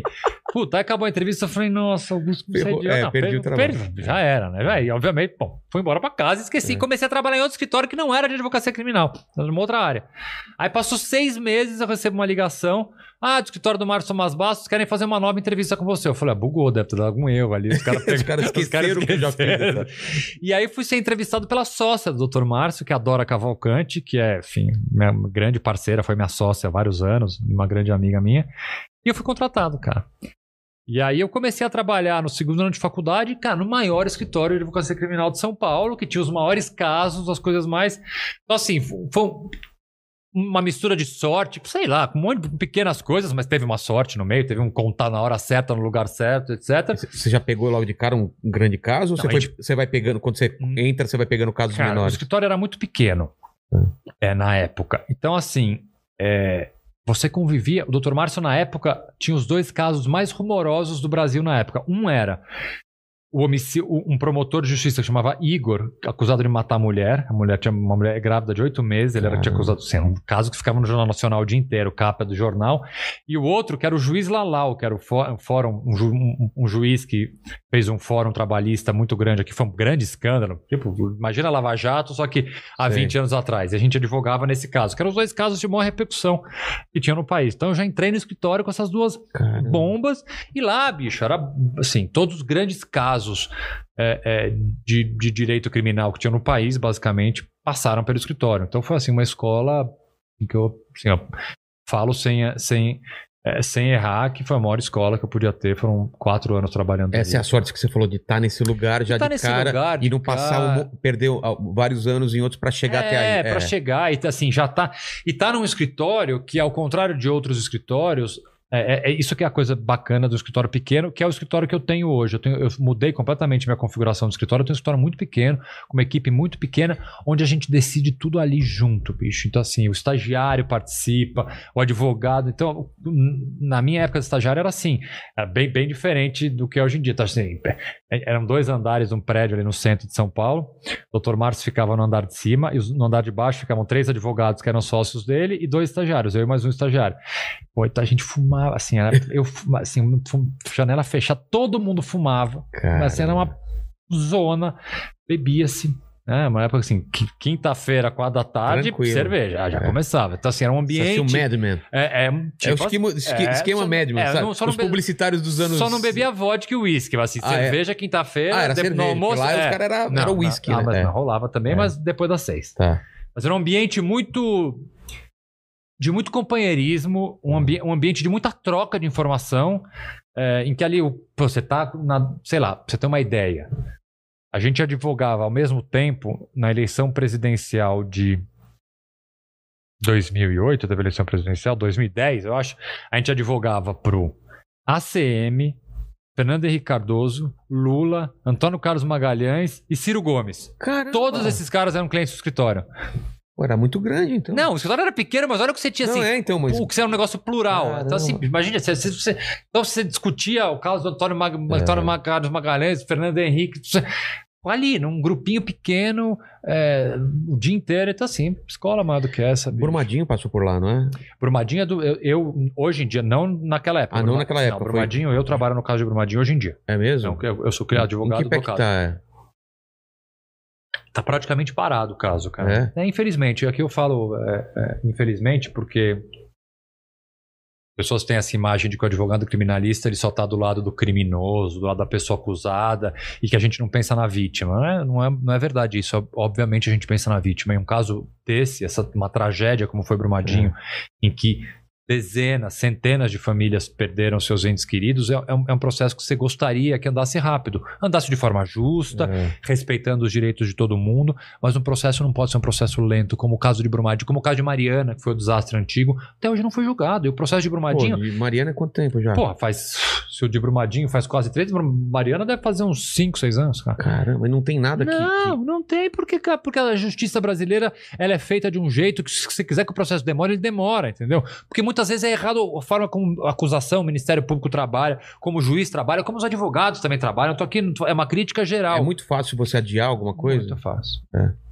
E assim, é muito fácil quando o outro lado, que é o seu oponente, vamos dizer assim, não ajuda, assim, te ajuda, entendeu? O cara, o, o cara não ajuda o processo a andar rápido. Entendi. O processo de Brumadinho é um caso como esse. Não anda, não é por culpa da, da- da defesa. Não sou eu que estou fazendo o processo não andar. É o Ministério Público, muitas vezes o, ju- o juiz, eu não digo nesse caso específico, mas o Ministério Público que vem com umas teses completamente mirabolantes, o processo não anda. Aí o cara levanta, eu corto, entendeu? É. Meu trabalho é esse. Aí vai é, meu, come- começar do zero de novo. meu trabalho é esse. É. Então, é é uma, é uma- é uma- Acho que a maior crítica que eu faço à justiça, assim, a, a maior.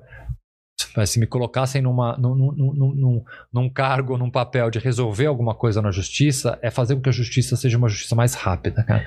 E justiça lenta, ela é naturalmente uma justiça que tem cara de impunidade, entendeu? É. Não importa, se você acontece uma tragédia na sua vida e um, um familiar querido seu é assassinado por alguém e a pessoa que matou esse teu familiar querido é condenado a 100 anos de cadeia, mas para ser condenado ele vai ser condenado daqui a 20 anos, para você é impunidade, entendeu? Você não pode esperar 20 anos. Exatamente. A memória do teu, do teu familiar não, não não pode esperar 20 anos para que a justiça seja feita. Então, um processo longo é um processo injusto. Então, a gente tem que arrumar jeitos de fazer com que a justiça seja mais rápida. Assim, isso para mim é, é, é a, É, é a é principal. é é a principal coisa. Nos Estados gente Unidos é rápida. Muito mais rápida. É mesmo? Muito mais rápida.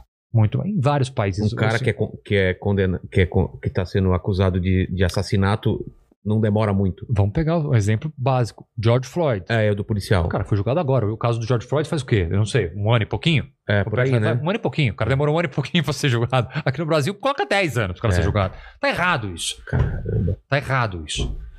Mas você tocou numa coisa que, que eu acho que é, é a parte que eu mais tenho curiosidade mesmo e que pode fazer um pouco, um pouco parte da, da- dessas, desse- dessa mística do advogado criminalista, né? De defender assassino. É, no caso de Brumadinho ou de um assassino, como que é a, cabeça, a sua cabeça de, de eu posso estar defendendo um assassino, eu posso estar defendendo um criminoso, o meu papel é só estar lá e, e- e não pensar muito sobre isso. Como que é, a- como funciona a, cabe- a sua cabeça? Falando com você Hum, mais claro, em geral, né? Claro, claro, claro. É uma construção que se você não faz essa construção, é, você não consegue trabalhar. É. Porque, obviamente, eu defendo casos que a acusação é horrível. Independente, meu do, independente do meu cliente ter cometido ou não cometido, a acusação por Já si é- só é uma coisa, coisa horrível. É uma coisa difícil de você estar perto, de você conviver. Às vezes você convive anos com o processo. Tem que ver as provas, tem que ver é uma todas. acusação horrível. É. Então, assim, você tem que ter. Isso é um norte, isso é, um, é, é, é, é a essência de qualquer advogado criminalista verdadeiro. Você tem hoje em dia uns mequetrefe, mas vamos lá. Você tem que entender o seguinte: o seu trabalho não é defender um crime. Seu trabalho não é defender um criminoso. Seu trabalho não é defender uma pessoa. Seu trabalho é defender o direito de uma pessoa. Se você não consegue diferenciar a pessoa que você está defendendo e o direito que essa pessoa tem, você não consegue, porque essa pessoa muitas vezes pode causar repulsa. Entendi. Porque ela pode ser de fato culpada e o crime é grave. Então você tem que deslocar o teu trabalho da pessoa e você tem que pensar no direito. Por quê? Porque o direito é um só. Todo mundo tem o direito, é um só. de- de o direito é um só. O direito que eu tenho de arrolar testemunhas, de ser de apresentar recursos, é o mesmo direito que você tem, que você tem, quem está nos É. ouvindo tem, e que um bandido culpado tem. O direito é. um só. A gente não consegue fazer um código de processo penal para inocente e um código de processo penal para culpado. A lei é uma só. Não tem uma constituição para o bonzinho e uma constituição para o mal. É uma só. Então, a partir do momento que o advogado criminalista entende que ele está trabalhando na defesa de direitos e não na defesa de pessoas, e muito menos na defesa de crimes, eu não tenho esse dilema. Então não me importa. A bem da verdade, não, não me importa o caso. Não me importa se ele é culpado ou se é inocente, porque eu não estou O que defendendo. você vai fazer É a defender o é direito pegar dele. o caso, entender e falar pra ele, ó, aconteceu isso e eu te aconselho a fazer isso. É isso? Eu, eu vou, mesmo que você seja. Vamos imaginar o seguinte: tem Tá. cliente meu que confessa. Tem? Claro que tem. Tem cliente que é réu confesso. Como é que eu vou Tá. defender um réu confesso? Da mesma forma que eu defenderia um inocente. Ele tem que ter um processo justo. Se ele for condenado, tem que ser condenado a uma pena justa. Tá. Se ele for preso, ele tem que cumprir essa pena no limite do tempo que ele foi condenado. Entendi. Eu tenho que defender os direitos que ele tem. Então, se a minha régua é o direito, não importa É. o caso. Não importa se ele, se ele confessou, se ele não confessou, se ele fez ou se ele não fez, se ele é ladrão de galinha, se ele é ladrão do banco, ou se ele é o dono do banco. O direito é o Você mesmo. falou que ele confessou pra você ou confessou pro juiz, pra todo mundo? Pode ser, pode ser as duas coisas. Essa coisa do cliente confessar pro advogado é um pouco folclore também, né? As, Ah, pessoas, é? as pessoas acham que o cliente A primeira no coisa que falar, eu, eu matei minha mulher, me tira da cadeia. Eu ia, é? eu ia perguntar isso. Eu queria saber, inclusive, se, se você, quando vai montar uma defesa, se conversa com. Não, não tem nada disso. Não, eu converso, mas Você pergunta não. pro cara? Não, Mas pergunta- não, Não? quero saber, pra mim não faz a É menor melhor- diferença. Aí que tá. Se a ré. Gente, é, eu sei que é assim, é difícil. É di- difícil, É né? difícil você pensar, mas assim, É. pra mim não faz a menor diferença. Porque se eu tô defendendo o direito dele, se ele fez ou se ele não fez, o direito é o mesmo. Há alguns casos, por exemplo, crimes financeiros complexos. O cara é acusado de uma grande operação na bolsa envolvendo fundos, valores. Pô, é uma coisa difícil de entender. Nesses casos, por exemplo, se o cara abrir pra mim e falar, olha, o que eu fiz foi mais ou menos isso, Eu peguei ou eu não fiz da- isso, É, pode ser que ajude, obviamente, na construção da minha defesa. entendi. Porque, na, na verdade, eu defendo o cara do que tá escrito num papel, que é o processo dele. Se no processo dele tá dizendo isso, eu tenho que defender ele disso. No processo tá dizendo que ele tá acu- acusado de matar a mulher com dois tiros. Aí você vai pegar aquilo, Se ele virar pra mim e falar, não fui eu, minha defesa não Tá. foi ele. não foi você, então tá bom, então vamos reunir prova pra... De que pra- não foi você. Ah. Me dá quem são suas testemunhas? Que- qual é o direito dele? Onde você tava? Qual é o direito dele? Direito, tem dois direitos. Eu tô escrevendo, tô escrevendo, não, tá pronto. Terminei um livro. Chegou a revisão do livro essa semana, vai ser publicado no segundo semestre. Qual é o título? chama Iguais Perante a Lei. Tá. Justamente explica uma série de direitos e explica processo, como é que funciona um processo. É, assim, um, é um- é um guia básico para você entender um pouco sobre o sistema de justiça criminal. E tem uma parte do livro que fala o seguinte: tem dois direitos que você tem e você não tem a menor certeza, e você nem, muitas vezes você nem sabia que você tem. Um deles é mentir. Você pode mentir, mentir não é crime, você pode mentir o quanto você quiser na justiça. Eu nem sabia que eu tinha esse Se direito, você- já tava fa- exercendo esse direito aí há um bom tempo, inclusive. Se você é acusado de um crime, você pode mentir o quanto você quiser. E o segundo direito é fugir. Se você entende que uma prisão sua é ilegal, você pode fugir. Não vai aumentar minha pena? Não, senhor. Não tem que É fugir mesmo? não é crime, não. Mas o cara que tá na prisão fugir. Não é crime. Também? Não. Você pode, é uma, lá é uma falta administrativa. Ah, Você tem uma questão específica ali de quem está preso. Mas se eu tô solto, chega uma ordem de prisão e eu entendo que essa ordem de prisão é ilegal, eu posso me entregar, que é o que acontece na maioria das vezes, ou eu entendo que não. Eu vou contestar essa ordem de prisão foragido. É, Ficar foragido não é crime. Foi o que aconteceu aqui com, né, Mandíbula? O Carlinhos, o mendigo, que. Questões de pe- pensão. é, é, foi pensão, né? Foi pensão, do- pensão do, filho e do tal. filho e tal. E ele tava com hora de prisão e ele se escondeu pra, porque ele não, Não. achava justo Não até, crime. até se Isso defender. acontece. Ah. Então, assim, é isso que eu tô falando. Alguns direitos. Chegam, chega a pessoa e então, então, ah, eu tô, tô sendo acusado de matar tal pessoa com dois tiros. Qual é o direito que você tem? Primeiro, falar que não foi você. É. E se foi você? Não interessa, o seu direito é mentir. Você tem direito a rolar testemunhas. Se for provado por A mais B que eu fui aquilo, eu não vou aumentar a pena porque falar, ah, mas você mentiu. Não. E aquele negócio de, de colocar a mão na Bíblia lá? não tem filme. tem- é filme. Ela para de ver filme. ah, você já viu isso aí, né? para de... De- Você. é, o pessoal fala de cometer perjúrio, né? Não de- existe perjúrio no Brasil. Não, é mentira. Só filme americano tem perjúrio. Cara. E lá tem pode- também. Tem, tem, tem. Ah. Lá, lá é diferente. Por isso que é tudo diferente. Aqui você pode mentir. E lá não. Por que, que você pode mentir? Porque é uma derivação do direito de ficar em silêncio. Tá. Isso é um direito constitucional. É, uma, é, um, é um inciso da Constituição que você não, pode, você não pode produzir prova contra você. E uma das provas contra você é você falar. É. Então, isso que é a origem do direito ao silêncio. Se eu posso silenciar, eu posso omitir, eu posso mentir. Mentir Tá também tudo- tá dentro Tá disso. dentro desse mesmo direito. Você pode ficar aqui em silêncio, você pode mentir.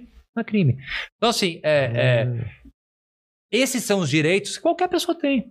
Então, por isso que, obviamente, eu vou ser hipócrita de falar, pô, não tem caso que eu falo. "Puta que caso de-" Óbvio que tem, gente. É. Eu já defendi coisas horríveis na minha vida. Horríveis. Que crimes, assim. É mesmo? Crimes horríveis. Eu tive um caso. De, eu posso, assim. O limite da- da- da- do que eu posso expor são casos que não correm em segredo de justiça e são públicos. Eu defendi uma- um, um cidadão, por exemplo, que matou a esposa e rebocou ela na parede. Colocou o corpo dela na parede e rebocou. Caramba. Ela estava na, na cozinha dele. Né, E na foi parede. achado. Foi achado.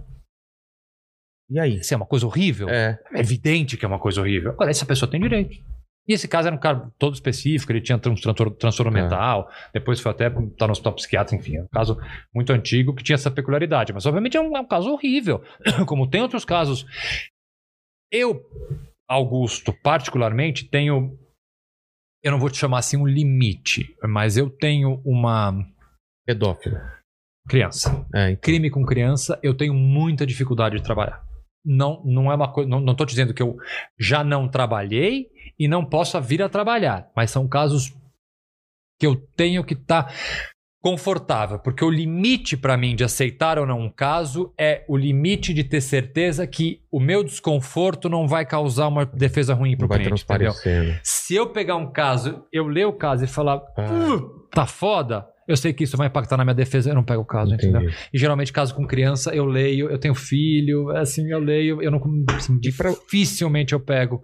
Um caso que mexe É. comigo. é Eu, eu, eu prefiro imagino- passar pra alguém. Tô falando que o cara não tem direito à defesa? É, ah, Tem Augusto, o você, mesmo direito. mas você não falou que o direito do cara. Óbvio que ele tem o direito, mas aqui é uma questão É pessoal, né? minha. É pessoal. Eu acho que pode ser que eu não faça um bom trabalho, então É. fica pro outro cara, entendeu? Outro advogado defende. E o lance do advogado, nem sempre é, você. você é, o seu cliente ser declarado inocente é uma vitória. Às vezes a vitória é uma pena menor, não é? Claro, claro, várias vezes. você já avisa pro cara, ó.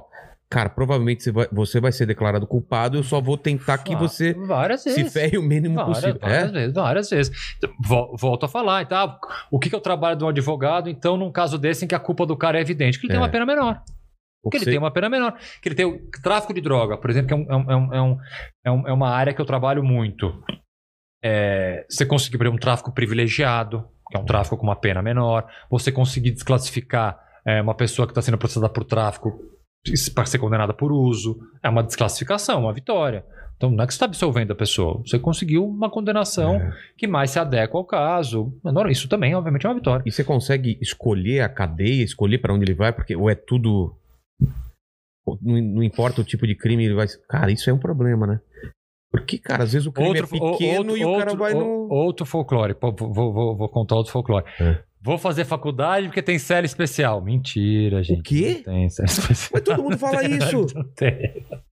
O que tem é numa prisão preventiva, ou seja, uma prisão antes de você ser condenado. Se você tem curso superior, você pode ter a chance de ficar num lugar melhorzinho. Mas assim, a chance de você ficar Sério? junto com todo mundo é muito maior do que você ficar num lugar É normalzinho. lenda isso? Não, além do seguinte, é depois que você for condenado, as pessoas ah, vou ser condenado e vou ter série especial. Não. A, a série especial, ela, na verdade, é uma sala de estado maior, dependendo do lugar que você fica, enfim, tem um- nomes diferentes. Só vale pra uma prisão preventiva. Caramba. Depois de condenado, você pode ser PhD, doutor, professor de Ter ganhado- Harvard. Ter ganhado Você, Oscar, Nobel, ter ganhado Nobel. Você vai pro mesmo lugar que o Zezinho. Caramba. Então, gente, não, não adianta. E, e o lance de pre- prisão preventiva só existe aqui no Brasil? ou- Não, existe em vários lugares do mundo, só que no Brasil é, deve ser de longe. Não, deve ser não. Acho que é o país que usa pior a prisão preventiva. Um dos grandes voltando um pouco àquela, aquele papo que a gente teve no começo, um- um- uma das grandes razões de, de prisões injustas é justamente o abuso na prisão preventiva. Porque a prisão preventiva, o que ela é? Para quem não conhece, ela é uma prisão antes de uma condenação. Então, o É, que significa? Não foi julgado. Não foi julgado, o cara pode ser inocente. Tá. Quem não foi julgado ainda é inocente. É? Tem uma coisa Até que prove o contrário. presunção de inocência que É. ainda vale no nosso país. E abusa-se muito da prisão preventiva no, no Brasil. A gente tem, em alguns estados, entre público feminino preso, por exemplo, na Bahia, mais de 50% das presas são presas provisórias. O que significa na prática é o seguinte: metade da cadeia feminina Caramba. do estado da Bahia são de mulheres que não foram condenadas ainda, que podem ser inocentes. Concorda? Podem ser inocentes. E baseado em quê? O perigo dela fugir, Exatamente. cometer o crime de novo. É isso, exato. Você está você, você, você, você tá estudando direito, você já Ah. pode ser advogado. Exatamente, isso são os requisitos. Prisão preventiva ela tem três requisitos: garantia da ordem pública, que a gente chama, é que a, Que é pessoa, o quê? a pessoa em liberdade pode voltar a delinquir. Ah, tá. A segunda é futura aplicação da lei penal. Estou falando do nome difícil para depois explicar o fácil. Futura aplicação da lei penal, sim, a pessoa pode fugir. Tá.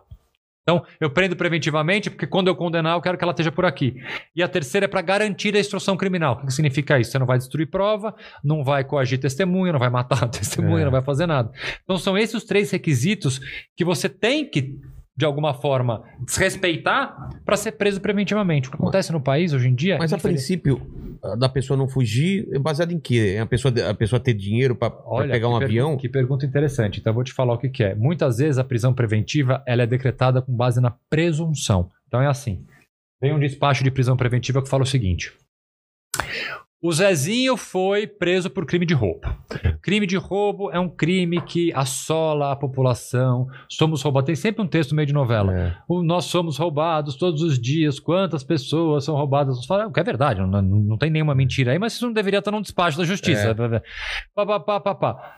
O crime é muito grave. Logo, em liberdade, ele poderá voltar a delinquir. Bom, po- poderá, Porra, poderá, poderá, é poderá. Para começar, É. tá errado. Além do mais, ele mora em região fronteiriça. O sujeito mora a 100 quilômetros da fronteira com o Paraguai. Paraguai. Logo, ele poderá fugir. Gente, Porra. e vou te falar, se as pessoas estão achando que isso é brincadeira, você tem milhares de decretos de prisão. Pode ter certeza que é, na semana passada a gente deve ter tido no Brasil mil decretos de prisão preventiva usando esse argumento, que não é uma presunção. Ah, ele cometeu um crime de roubo? Pode ser que ele volte a cometer outro. Vamos deixar ele preso preventivamente. Ele mora em região. Ou, ou quando você pune o rico, tem essa também, né? É, Ah, a pessoa tem, a pessoa tem muitos recursos, ele pode a qualquer tem, momento tem, passa- tem- tem passaporte italiano. Pô, bom, agora ser italiano é motivo É. pra ser preso. O cara tem passaporte italiano, ou eu já tive um cliente, por exemplo, que ele foi preso preventivamente, que o juiz falou que ele tem um avião particular. Logo a fuga dele, pô, o cara tem um Cessna monomotor, ele não consegue o daqui Whindersson, até. O Whindersson, se cometeu um crime, O cara não consegue daqui até o Guarujá, mas não. Ele É. tem um avião particular, realmente, ele pode. ele empre- tem um drone. ele, po- ele pode empreender fuga. Então tem muito isso. É, é muito elástico, né, isso daí. Exatamente. E a Caramba. gente tem, cara. É, é, é- é interessante a tua pergunta, porque é. Sim. É um dos maiores, se não o maior problema é, do sistema prisional brasileiro é esse número excessivo de presos provisórios. Porque, primeiro você corre o risco de prender um inocente, bicho, assim. Ah, sabe? E o cara lá dentro, ele pode, pode sofrer todo, todo tipo de agressão, né? E não volta. É, sim. Não volta melhor, né? É, eu acho. Essa discussão é uma discussão que, que eu já tive várias vezes na vida, né? Tem muita gente que enxerga a prisão como uma vingança. É. Que tudo bem, eu entendo a pessoa que foi vítima de um crime. É óbvio que a primeira coisa que passa na cabeça dela é vingança. Não, não tô aqui diminuindo a importância e a, e a, e a, e a, veracidade do sentimento. É, e tudo bem. Só que uma parcela maior da população, que às vezes nem afetada por esse crime foi, entende que é o seguinte: como é que a gente resolve o problema da criminalidade? Cadeia. Cadeia é a única solução. E cadeia, por que cadeia é bom? Porque cadeia a gente esconde a pessoa. É. Cadeia a gente pega. Tira ela da rua. Tira ela da rua, cola, puta, os caras não vai estar mais aqui, é levantar o tapete e jogar assim, e eu não vou nunca mais ver essa pessoa. E aí, quando se fala, ah, direitos humanos pra preso, direitos humanos pra preso, o cara tá lá preso, eu quero mais é que esse cara exploda, que coma comida podre. Só que essas pessoas, elas nunca pararam pra pensar numa coisa. No Brasil, a gente não tem pena de morte e não tem prisão perpétua. O que Não que tem significa? prisão perpétua? Não tem prisão perpétua. Uma pessoa vai ficar presa no máximo 40 anos. Tá. Que não vai ficar. Vamos imaginar assim. Não fica, né? Vamos, vamos- vamos pegar mais um crime de roubo. Que é um crime que todo mundo conhece, que todo Tá. mundo já foi assaltado. Vamos pensar um crime de roubo. É roubado aqui em São Paulo, roubaram teu celular no farol. O cara vai ser condenado a uma pena de 5 anos e 4 meses, mais ou menos. Ele vai cumprir, vamos imaginar, 3 anos de cadeia. Daqui a 3 anos, esse cara que te roubou no farol, ele vai voltar a conviver em sociedade. Isso não é uma hipótese, isso é uma certeza. A pergunta que você tem que se fazer é a seguinte: eu quero que esse cara volte melhor ou pior? Claro que melhor. Porque se você responder que você quer que esse cara volte melhor, você tá, você, teu raciocínio é completamente errado. É. Se você. O cara vai voltar. É isso que as pessoas não entendem. Essas pessoas que acham que cadeia a pessoa tem que comer comida podre, tomar banho frio e apanhar, elas não param pra pensar que esse cara vai voltar a conviver com você. Tem a impressão que o cara tem que ficar pra sempre O lá. cara não vai ficar pra sempre. Mesmo, ass- mesmo assassinato, né? Não vai ficar pra sempre, não vai. A lei brasileira não permite. Isso ainda bem que não permite. Isso é outra discussão. Mas vamos partir da realidade. A realidade é que o sujeito que foi preso, ele vai voltar a conviver com você, vai voltar aquele mesmo farol onde você foi roubado. Então você tem que se perguntar: eu quero que esse cara volte melhor, pior ou, ou- ou igual? É óbvio que tem que voltar voltar melhor. É. E do jeito que a gente tá fazendo, é torturando o preso, deixando o cara preso num lugar que deveriam caber 30, colocam 150, dando comida podre, sem banho de sol, o cara vai voltar muito pior, bicho. Então, que, que- assim, que, que, que equação burra é essa? Que raciocínio burro é esse de que falar que o preso tem mais é que se fuder mesmo e vamos deixar o cara lá, sendo que esse cara vai voltar? Exatamente. Que bola de neve é essa, cara? Que sociedade melhor a gente vai construir? Eu não tô falando que o cara tem que ficar no hotel cinco estrelas, que a gente tem que passar a mão na cabeça do não, bandido. tem que ter Não uma- é isso. Uma Mas você- prisão digna, né? Você tem que ter um mínimo respeito à dignidade humana. Sim, não tô pedindo nenhum Não- favor. Não ser, não ser espancado, não ser Não, estuprado. Não, é. não tô pedindo nenhum favor. O cara tem que ter um uma, uma comida, um, um colchão pra dormir. Só que mais do que você precisa tentar transformar esse sujeito, cara. É. Você tem que ter um mínimo. Eu sei que falar é fácil dar emprego quando você tem um índice de desemprego pra quem nunca foi preso. Mas você tem que tentar no mínimo. Você tem que tentar, sei lá, leitura, educação dentro do presídio. Se você não der um mínimo de chance pra esse cara ter. Porque tem gente. Virala, porra, eu fazendo um mutirão carcerário, quantas vezes, cara, e essas coisas me cortavam o coração. Quantas vezes eu não pegava um moleque de 18 anos, 19 anos, cara, que assim que você vê que o cara era bom. É. Você vê que o cara tava nessa, ou o cara, assim, era noia, ou que o cara Ah, era amizades. amizade. E o- mas o cara não é do mal, entendeu? Você vê que um cara desse se recupera. Dá pra recuperar. Com o mínimo você consegue recuperar. Com uma, com uma estendida de mão. Um curso profissionalizante. Vai fazer qualquer coisa. Um livro pro moleque ler. Alguma coisa que ele tenha. Você pode ter uma chance de desse cara, depois de dois, três anos, na hora que ele sair, ele não voltar a te assaltar no mesmo farol ou te matar. É. Mas do jeito que a, que, que- que a sociedade majoritariamente pensa, esse moleque de 18. Assim, parece clichê, mas não é clichê, é mais pra verdade. O cara entra. um, Assim, no, maternal e o cara sai formado no crime, gente. Ainda mais com facção criminosa hoje. É. Eu, sei- eu sei o que acontece. O cara entra no presídio. 19, 18, 20 anos, réu primário, morador de uma comunidade carente. Vai chegar a facção criminosa, vai falar, Vai amigão, então, é o seguinte: é tanto por mês aqui pra você ter um pouquinho de paz. Ah, mas eu não consigo, não. Mas tua mãe lá fora consegue. Não, minha mãe não, minha mãe não trabalha, não consegue. Aí você tem que pagar o que que quer ali É. pra facção, pra ser protegido, pra não sei o que. Aí também a facção vai começar a te proteger, você vai ficar amigo do cara. É. Você perdeu esse cara. Exatamente. Você perdeu esse moleque. Pra sempre. É. Pra sempre. Então, bicho, ou a gente começa a ter um olhar diferente, ou Nossa, é uma bola de neve bola ficando cada vez neve, pior. É. E pena de morte você é contra. Tô contra pra ser uma razão bem. Eu acho que pelo mesmo motivo que eu. Pelo Se uma é- pessoa inocente morrer, É, você acabou, já, já acabou, acabou. acabou. Acho que não precisa discutir, mas É. assim. É. é isso, né? Acabou assim. A gente- a gente não pode. Ah, mas Augusto, quantos inocentes não morrem na, na mão dos bandidos? Ok, mas o Estado é outra coisa, cara. É. O ba- bandido, o bandido tem que ser punido por isso e tem que ficar preso, etc. Mas o Estado. Você saber que o Não Estado pode. matou uma pessoa Não, inocente. acabou, né? acabou, acabou. Assim, é, acabou a civilidade, entendeu? É. Acabou, a civilidade. Você, pensar que um cara vai lá, o cara vai lá dar uma injeção é, letal, vai, vai enforcar alguém. Pô, nos Estados Unidos tem gente, assim, cadeira elétrica. Cara, isso. Porra, porra, cara, que medieval. O cheiro do, Não, do, do- coisa medieval, carne queimada, entendeu? né? Uma coisa. E aí, ah, tudo bem, nossa, matamos é, com a pena de morte 50 grandes serial killers. Ah, bom, primeiro, isso fez com que outros 50 serial killers deixassem de ser serial killers porque os outros 50 foram mortos? Não, sim. É, acho curioso isso, né? A pessoa tem. Ela a- tem perpétua, né? Lá nos Estados tem perpétua, tem, tem pena de morte em vários estados ainda tem. Mas a pessoa tem a, a ilusão, por exemplo, aumento de pena, é uma coisa muito engraçada, né? Quando tem crimes, quando assim, quando começa a ter muito crime, algum crime específico, sei lá, sequestro, foi um crime que na década de 90 era, era muito, muito frequente, vamos aumentar a pena do crime. Assim, a cabeça do legislador, aumentar a pena do crime resolve, Resolve. tudo. Então, crime de sequestro, tem lá, tem, sei lá, tô chutando, cinco anos de prisão, vamos transformar para 10 anos de prisão. As pessoas acham que funciona assim, né? O sequestrador vai pegar um, um código penal e falar, ih, pum, Puta, fudeu. Eu ia Aumenta- sequestrar. aumentou. Pô, ontem aumentou de 5 para 10. Não, não vamos mais sequestrar aquela senhorazinha dona do banco lá, porque aumenta. É, não é você, acha, assim. que- você acha que o preso, você acha que o, que o- que o cara que tá imbuído, tá lá preparado para praticar um crime, ele vai falar, puta, olha, em vez de 5, apenas fui para 7 euros, não vou cometer esse É, crime porque hoje? Ele, ele tá contando com a impunidade, né? Que é pior ainda, né? Óbvio. Então, assim, a, a- a gente vive num reino de fantasia, né? É, é, vamos aumentar a pena para resolver e vamos deixar o cara preso ali é, há décadas, como se ele fosse ficar décadas, ele não vai ficar. A gente precisa É. enfrentar o problema. Se não olhar o problema. E, e- e essa discussão, por exemplo, até a gente tava falando aqui ontem ou anteontem, goleiro Bruno. Ele tá, tá de volta à sociedade e esse cara, ele, ele merece ter uma vida normal? Por exemplo, eu, eu traria ele aqui pra trocar ideia com ele. É uma discussão difícil. É, uma discussão difícil, né? Porque a gente tava discutindo e a gente não chegou a uma conclusão.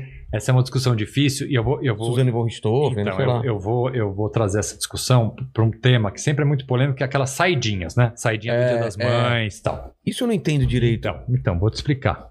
Isso é. Como é, que, como é que funciona o sistema penitenciário e o sistema de execução penal, que chama? Que a partir do momento que você é condenado, você recebe uma pena de 10 anos, vamos supor. Tá? Regime fechado. A partir do momento que você cumprir um determinado tempo dessa pena, você tem direito a pedir um regime semiaberto. E a partir do momento que você cumpre um determinado tempo nesse regime semiaberto, você tem o direito a pedir o regime aberto. Isso chama progressão de regime. É uma Tá. escala. Todo preso tem direito a ter uma progressão de regime. Tá. Para que, que serve a progressão de regime? Para você, aos poucos, inserir o preso na sociedade. Vamos imaginar, o cara fica preso 20 anos sem ver a rua. Um belo dia você abre a porta e fala: Tchau, amigo, obrigado. Tá? O cara que entrou no presídio quando tinha Fusca vai sair, tem um carro voando? Obviamente que não tem carro voando. Entendeu? Que mundo é esse que eu tô vivendo? Então a progressão de regime, ela serve, é uma das funções mais é, é, é, importantes da ressocialização do preso é aos poucos reinserir esse cara na sociedade. Por que eu tô falando da, da progressão de regime? A saidinha, que chama saída temporária, na verdade, ela serve justamente para isso. Para deixar com que o preso tenha uma noção do que é a liberdade. Porque olha que coisa interessante. A saidinha, primeiro, essa coisa, ah, o cara vai sair na saída temporária e ele não volta. Gente, primeiro, assim, a, a exceção da exceção. Não, mas não é uma, uma grande parcela que não volta? Ao contrário, mais de 90% volta. É uma minoria, minoria, minoria que não volta. Não, achei que era muito maior. Não, não, uma completa minoria que não volta. Para começar, as pessoas voltam. Por quê? Porque elas querem na próxima saída ter direito a sair. E mais, neste período entre uma saída temporária e outra, ele tem que ter um comportamento exemplar, porque uma das razões para você não ter a saída temporária é não ter nenhuma falta. Então você não pode xingar o guarda, você não pode brigar com seu companheiro de cela. Então, a saída temporária, assim como a progressão de regime, serve para as duas coisas. Primeiro, para você reinserir o preso aos poucos na sociedade. E isso é essencial para você não deixar o cara preso 20 anos depois abrir a porta da cadeia no dia seguinte. E a outra é para o preso ter um bom comportamento. Hum, Porque, assim, a, a coisa mais importante para você manter a disciplina dentro de um presídio chama-se esperança. Se o preso ele não tem esperança de um dia sair, ele vai fazer rebelião o dia inteiro, ele vai matar o cara que, tá, que ele não gosta. eu não tenho o que perder. né? Não tem o que perder. Então, a uma das esperanças justamente é essa. Porra, vai ter a saidinha do Dia das Então, mas, Mães, mas o que a gente vê é, é, teve assassinato e, e- e- e roubo dessas pessoas que saíram. Mas assim, a imprensa só vai pegar o, o- o ponto fora da curva, né? Porque é o que, o que Mas, não é vem... mu- mas isso não acontece com uma, uma, Não, uma frequência não, absurda estatisticamente é de super- aumentar os assaltos. de- Estatisticamente é super baixo, né? Super baixo.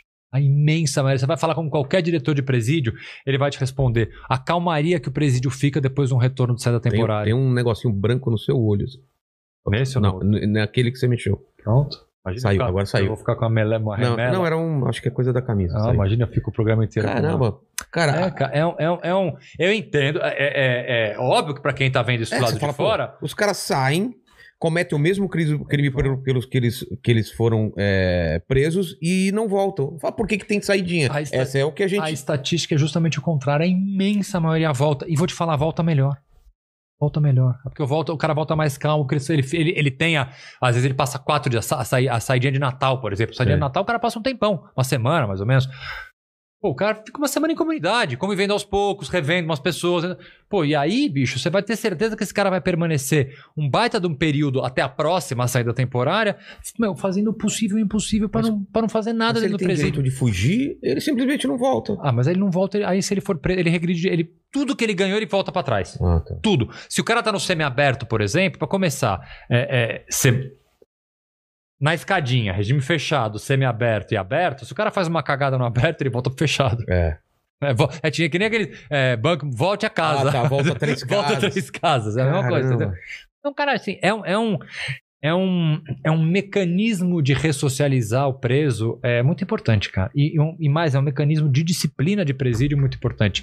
Então, Você, assim, você tem que fazer. Na, Então- na- na mesma linha de que um dia o cara vai voltar, e você quer que o cara volte melhor, você tem que começar a reinserir o cara aos poucos. Agora, tem o filho da puta que vai cometer um crime quando sai, mas esse, mas esse é, é, é, é, É exceção. é exceção, cara. É exceção.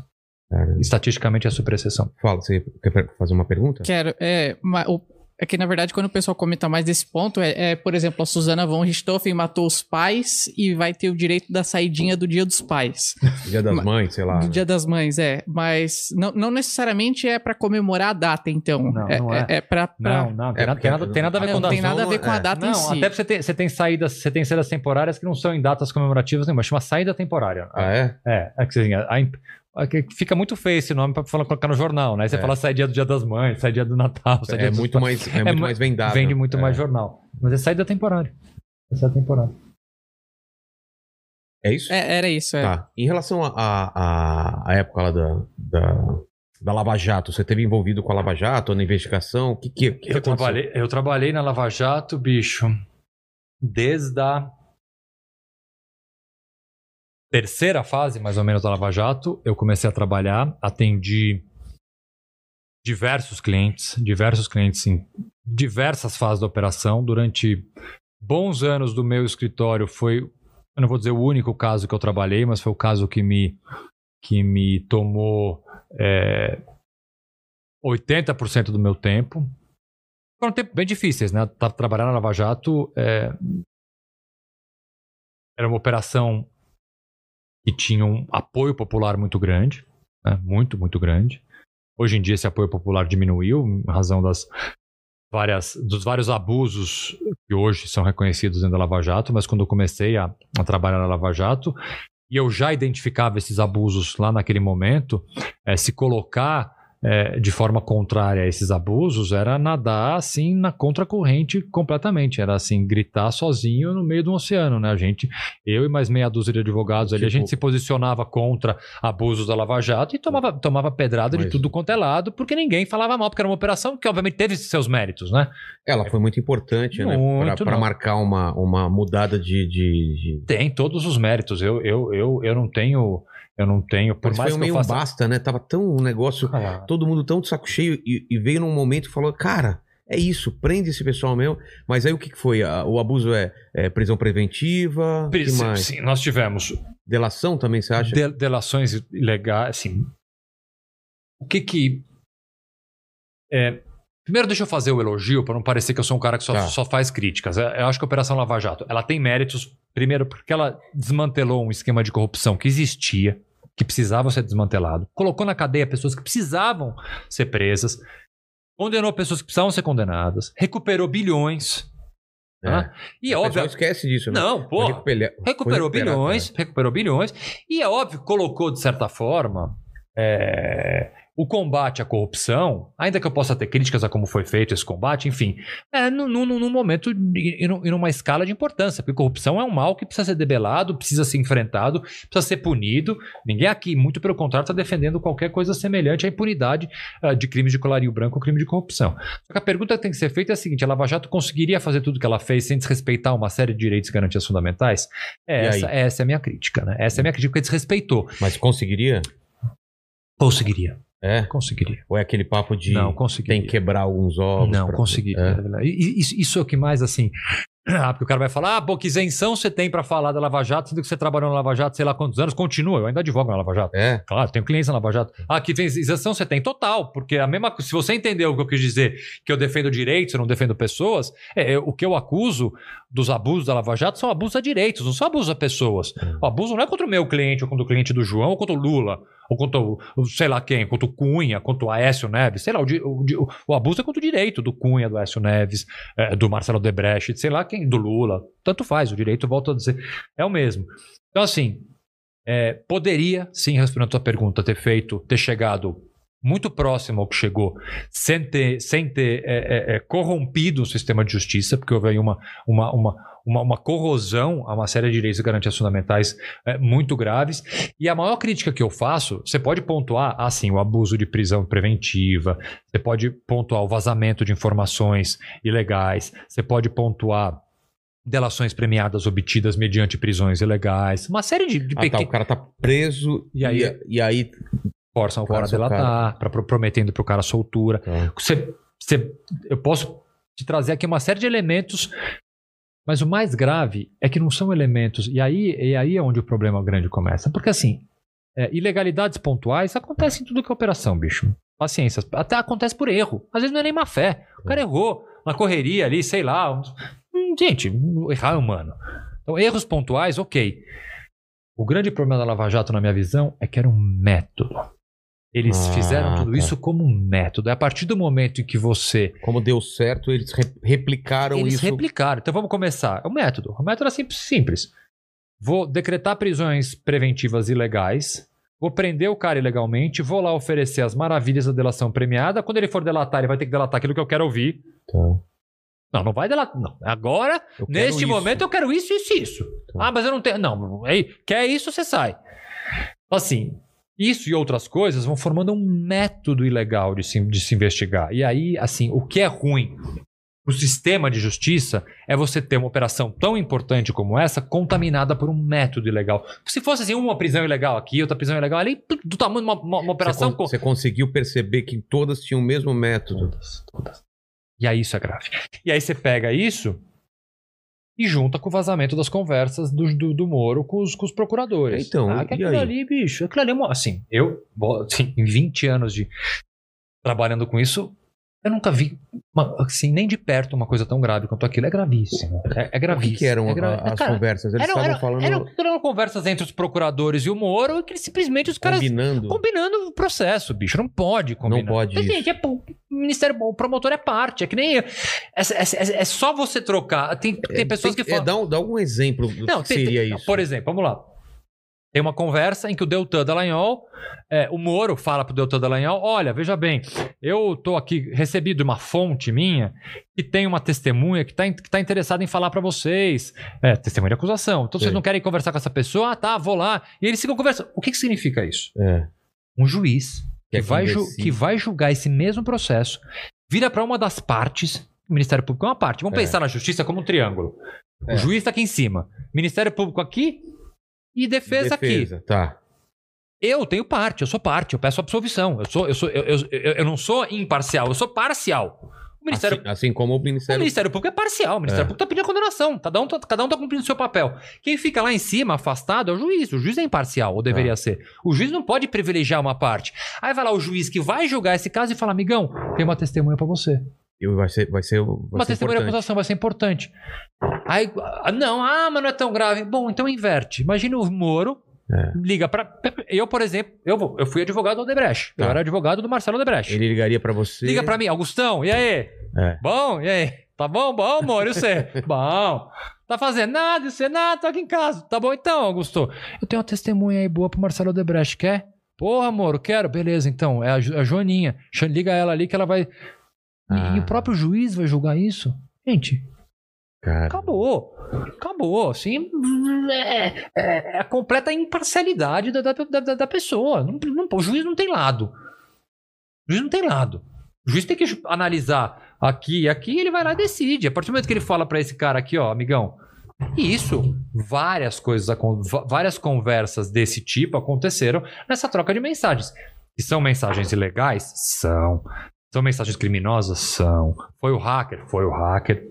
Não podem ser usadas para condenar ninguém? Não podem ser usadas. Mas só o fato de você. Mas podem ser saber- usadas para absolver.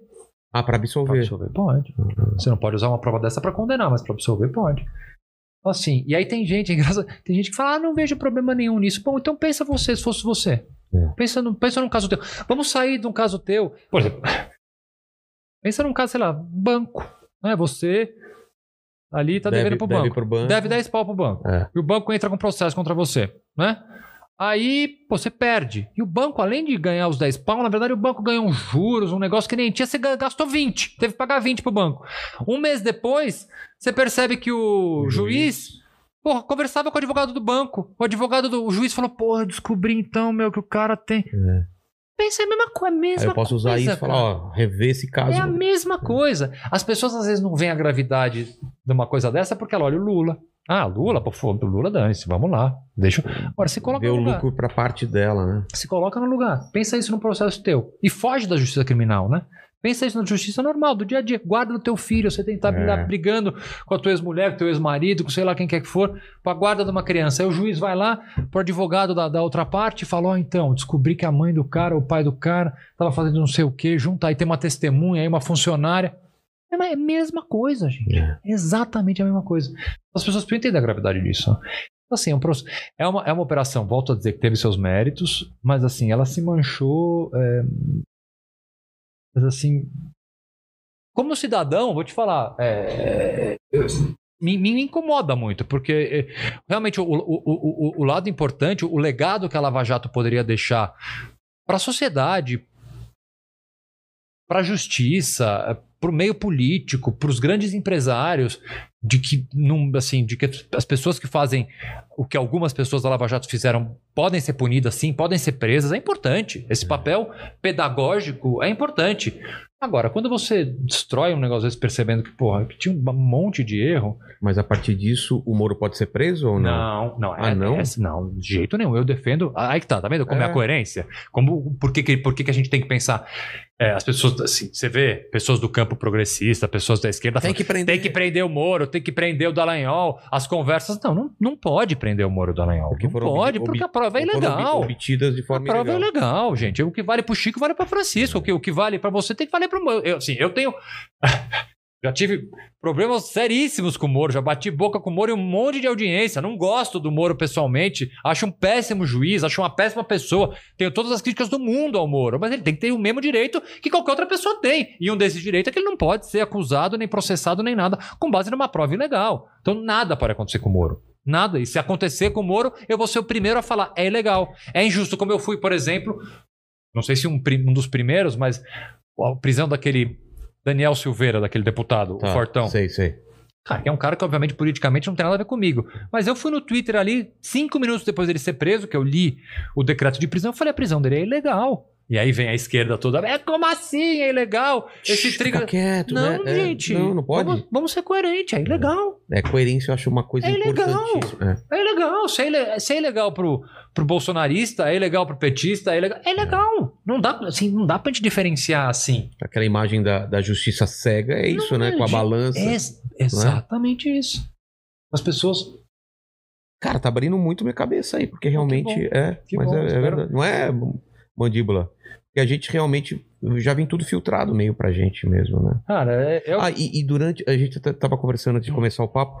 Qual foi o, o rolo que teve de, de acusação? Acho que foi da Folha de que você estaria Teve- vendendo informações. Você pode ser preso, Ah, então. não, imagina. Qual que é? Cara, assim, Pro Estadão, né? não é, não é. Não foi a primeira, nem será a última vez, infelizmente, que se ataca a advocacia criminal e tenta se calar a advocacia criminal. Isso já aconteceu no passado com vários outros advogados, aconteceu comigo mais de uma vez, não foi a primeira e não será a última, por quê? Porque a partir do momento. Não, tem muita coisa envolvida, E- né? Muito exatamente. dinheiro, E- muito poder. E, e principalmente naquele momento, como eu disse, né? Hoje em dia falar mal da Lava Jato, que é modinha, é fácil, né? Todo mundo fala É, mal da Lava Jato. Eu época- escrevi o primeiro artigo criticando a Lava Jato em 2014 na Folha de São Paulo. Foi no auge. Eu fui xingado, Vilela, na rua, bicho. Eu fui xingado, eu saí do meu escritório pra ir almoçar, meu escritório era do lado da Faria Lima, foi engraçado.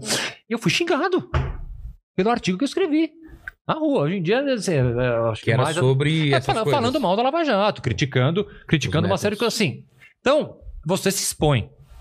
Obviamente, quando você se expõe, vem ataques. E vem ataque de tudo quanto é lado. Então, vem acusação falsa, vem fake news, vem investigação. Gente, mas assim, isso faz. Infeliz, não deveria fazer, mas isso faz parte do dia a dia de quem, é, de quem se coloca, de quem se posiciona, de certa forma, é, é, abertamente contra uma, uma corrente majoritária, um pensamento majoritário, e assim, você tem que aprender a lidar com Mas isso, que, faz que parte. Minha, a, a acusação era de que eu tinha vendido para o Estado, para o jornal Estado de São Paulo uma informação, uma Da matéria. polícia. É, a polícia tinha me vendido. Vendido. é, não, a polícia tinha me dado e eu tinha vendido para o Estadão. A, a acusação era tão, era tão sem pé nem cabeça que eles afirmavam que o Estadão pagou 3 milhões para mim por uma informação. Ó. Porra. o Estadão, coitado, tá quase. Coitado, tá, tá, tá mal das tá- pernas aí. É. Três, era 3 milhões que custava. Tá, bicho, Mas quando acontece, isso, o que Acontece- você tem que fazer? Nada, assim, você, você, você, você mostra que é uma mentira completa e o caso é arquivado rapidinho, Mas como aconteceu comigo, como aconteceu com outras pessoas. Isso que eu tô te dizendo. É, É meio um, é meio um, um jeito de. Mas você não, não, não tem que processar o, a- a- quem, quem divulgou isso? não. Ou a não. pessoa não é obrigada a, a Não. o lance da fonte ser não, anônima? Não, não. Se, se eu tenho que processar alguém por isso, não. Pode- É porque- pod- poderia. Porque Poderia ela processar. tá atrapalhando a sua carreira, Não, poder- poderia processar, poderia processar. Seria quem, a assim, Folha? foi- não, não, não, não, não, tinha nada a ver com a Folha. Não tinha nada a ver com a Folha. foi? Foi uma completa, foi uma delatora que depois até, depois ela fez um ensaio é, sensual com a tornozeleira, lembra dessa? Sei, da. Lava Jato? Então foi ela. Foi ela que falou. Ah, então quando a pessoa solta um negócio. Pensei que tinha sido um Não. jornal aí, seria mais Não, grave, não, né? Não, não, não, não. Ah, tá. Mas como eu te disse, cara, são. são E desses 3 são, milhões são, aí são obstáculos. sobrou coisa? sobrou uma-. Juju. É, porra, né? Pô, eu ia, já ia fazer algum esquema aí, É, cara. impressionante. É, mas eu volto a te dizer, não, é, não, não foi a primeira vez, nem será a última vez. A É. advocacia criminal, ela sempre se coloca é, é, é, como uma. uma- uma- se- num papel de enfrentamento em que você tem que estar sujeito. Assim, mutatis mutante, é, é- é como você ser uma figura pública, como político. Você está sujeito à acusação de pessoas que não gostam de você, É. é de opositores políticos. São tem- forças muito, muito. você tem que aprender, a, poderosas, você tem que né? aprender a lidar. Faz parte. Obrigado, Augusto, por você estar aqui. Cara, obrigado e eu sempre conversa, termino. cara. Não, mas calma ainda. Agora temos as três perguntas. Você quer fazer alguma pergunta antes ou não? Não, não. Eu quero Não. uma Coca-Cola. uma- Ele tá tomando essa Coca-Cola, eu quero uma Coca-Cola. Você quer uma coca? Eu vou pegar. Você pega lá? Ah, ou tem aqui? Tem aqui, eu acho. Tá bom. Acho que Então- fica mais fácil. Tá. Mas Eu vou- mas eu já vou fazendo a pergunta pra você. Tá, a gente se- tá. sempre termina com três perguntas e baseado é, nisso do que você falou, eu acho que não sei se a gente é, falou isso so- é, durante o papo aqui. É, a gente tá celebrando aqui sua carreira, seu- É. sua história de vida, seu trabalho e olhando pra trás, teve algum momento difícil? Se foi esse momento da Lava Jato? Não, não. Imagino que tem. Então, enquanto eu vou pegar a coca, você vai pensando Momento, em, mo- é, momento difícil da minha é, vida. da sua vida, um ponto baixo, algum momento que você olhando pra Nossa, trás e fala, nossa, é. Então vamos lá. Eu já posso, quer, que- quer que eu conte? um momento? Pode. Mo- momen- eu momento difícil da minha vida. Foi difícil, mas foi vergonhoso. Eu apanhei no estádio uma vez, cara. é, eu, ia, eu ia fazer essa pergunta Eu apanhei- Que- Eu Não é nada. Eu ia que tava na nossa pesquisa, é uma coisa que eu ia perguntar. É, é, eu Você torce pra, pra qual eu, sou, time? eu sou palmeirense. Aí, já, já cometeu um delito aqui, né? Já tá. Já- já podia sair de camburão. Já podia sair de camburão aqui. Mas qual foi a história? Eu apanhei. Cara, a história é tão bizarra, bicho. Palmeiras foi pra semifinal contra o Guarani, em Campinas. E a semifinal foi em Campinas, no Brinco de Ouro, e acabou o ingresso em cinco minutos. E aí eu fui. Eu fui com um amigo meu e com a avó dele, a gente só conseguiu ingresso de numerada. Só que era numerada da torcida do Guarani. Tá. Fica, torcida. entramos quietinho, É. quieto, sem camisa do Palmeiras nem nada, quieto. Aí o Rivaldo jogava no Palmeiras, o Rivaldo, acho que não me lembro se virou, mas foi dois anos. Faz tempo, eu era um moleque, moleque. Bicho, eu comemorei o gol do Palmeiras na, Na numerada do Guarani. Eu, to- eu, tomei, eu tomei um cacete.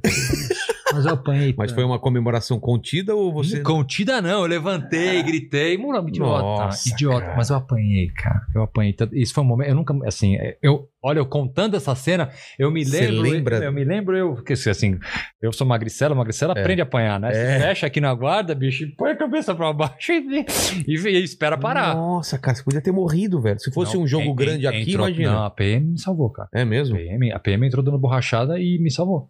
Cara, é, os caras iam bater até. Não, ia bater até, o, até, até eu ficar ruim. Caramba, era o quê? Umas 10, 15 pessoas? Ah, ou muito, consegui não dá ver, pra saber. Não né? vi, não vi. Eu, eu, to- eu tomei a primeira e eu já me fechei e...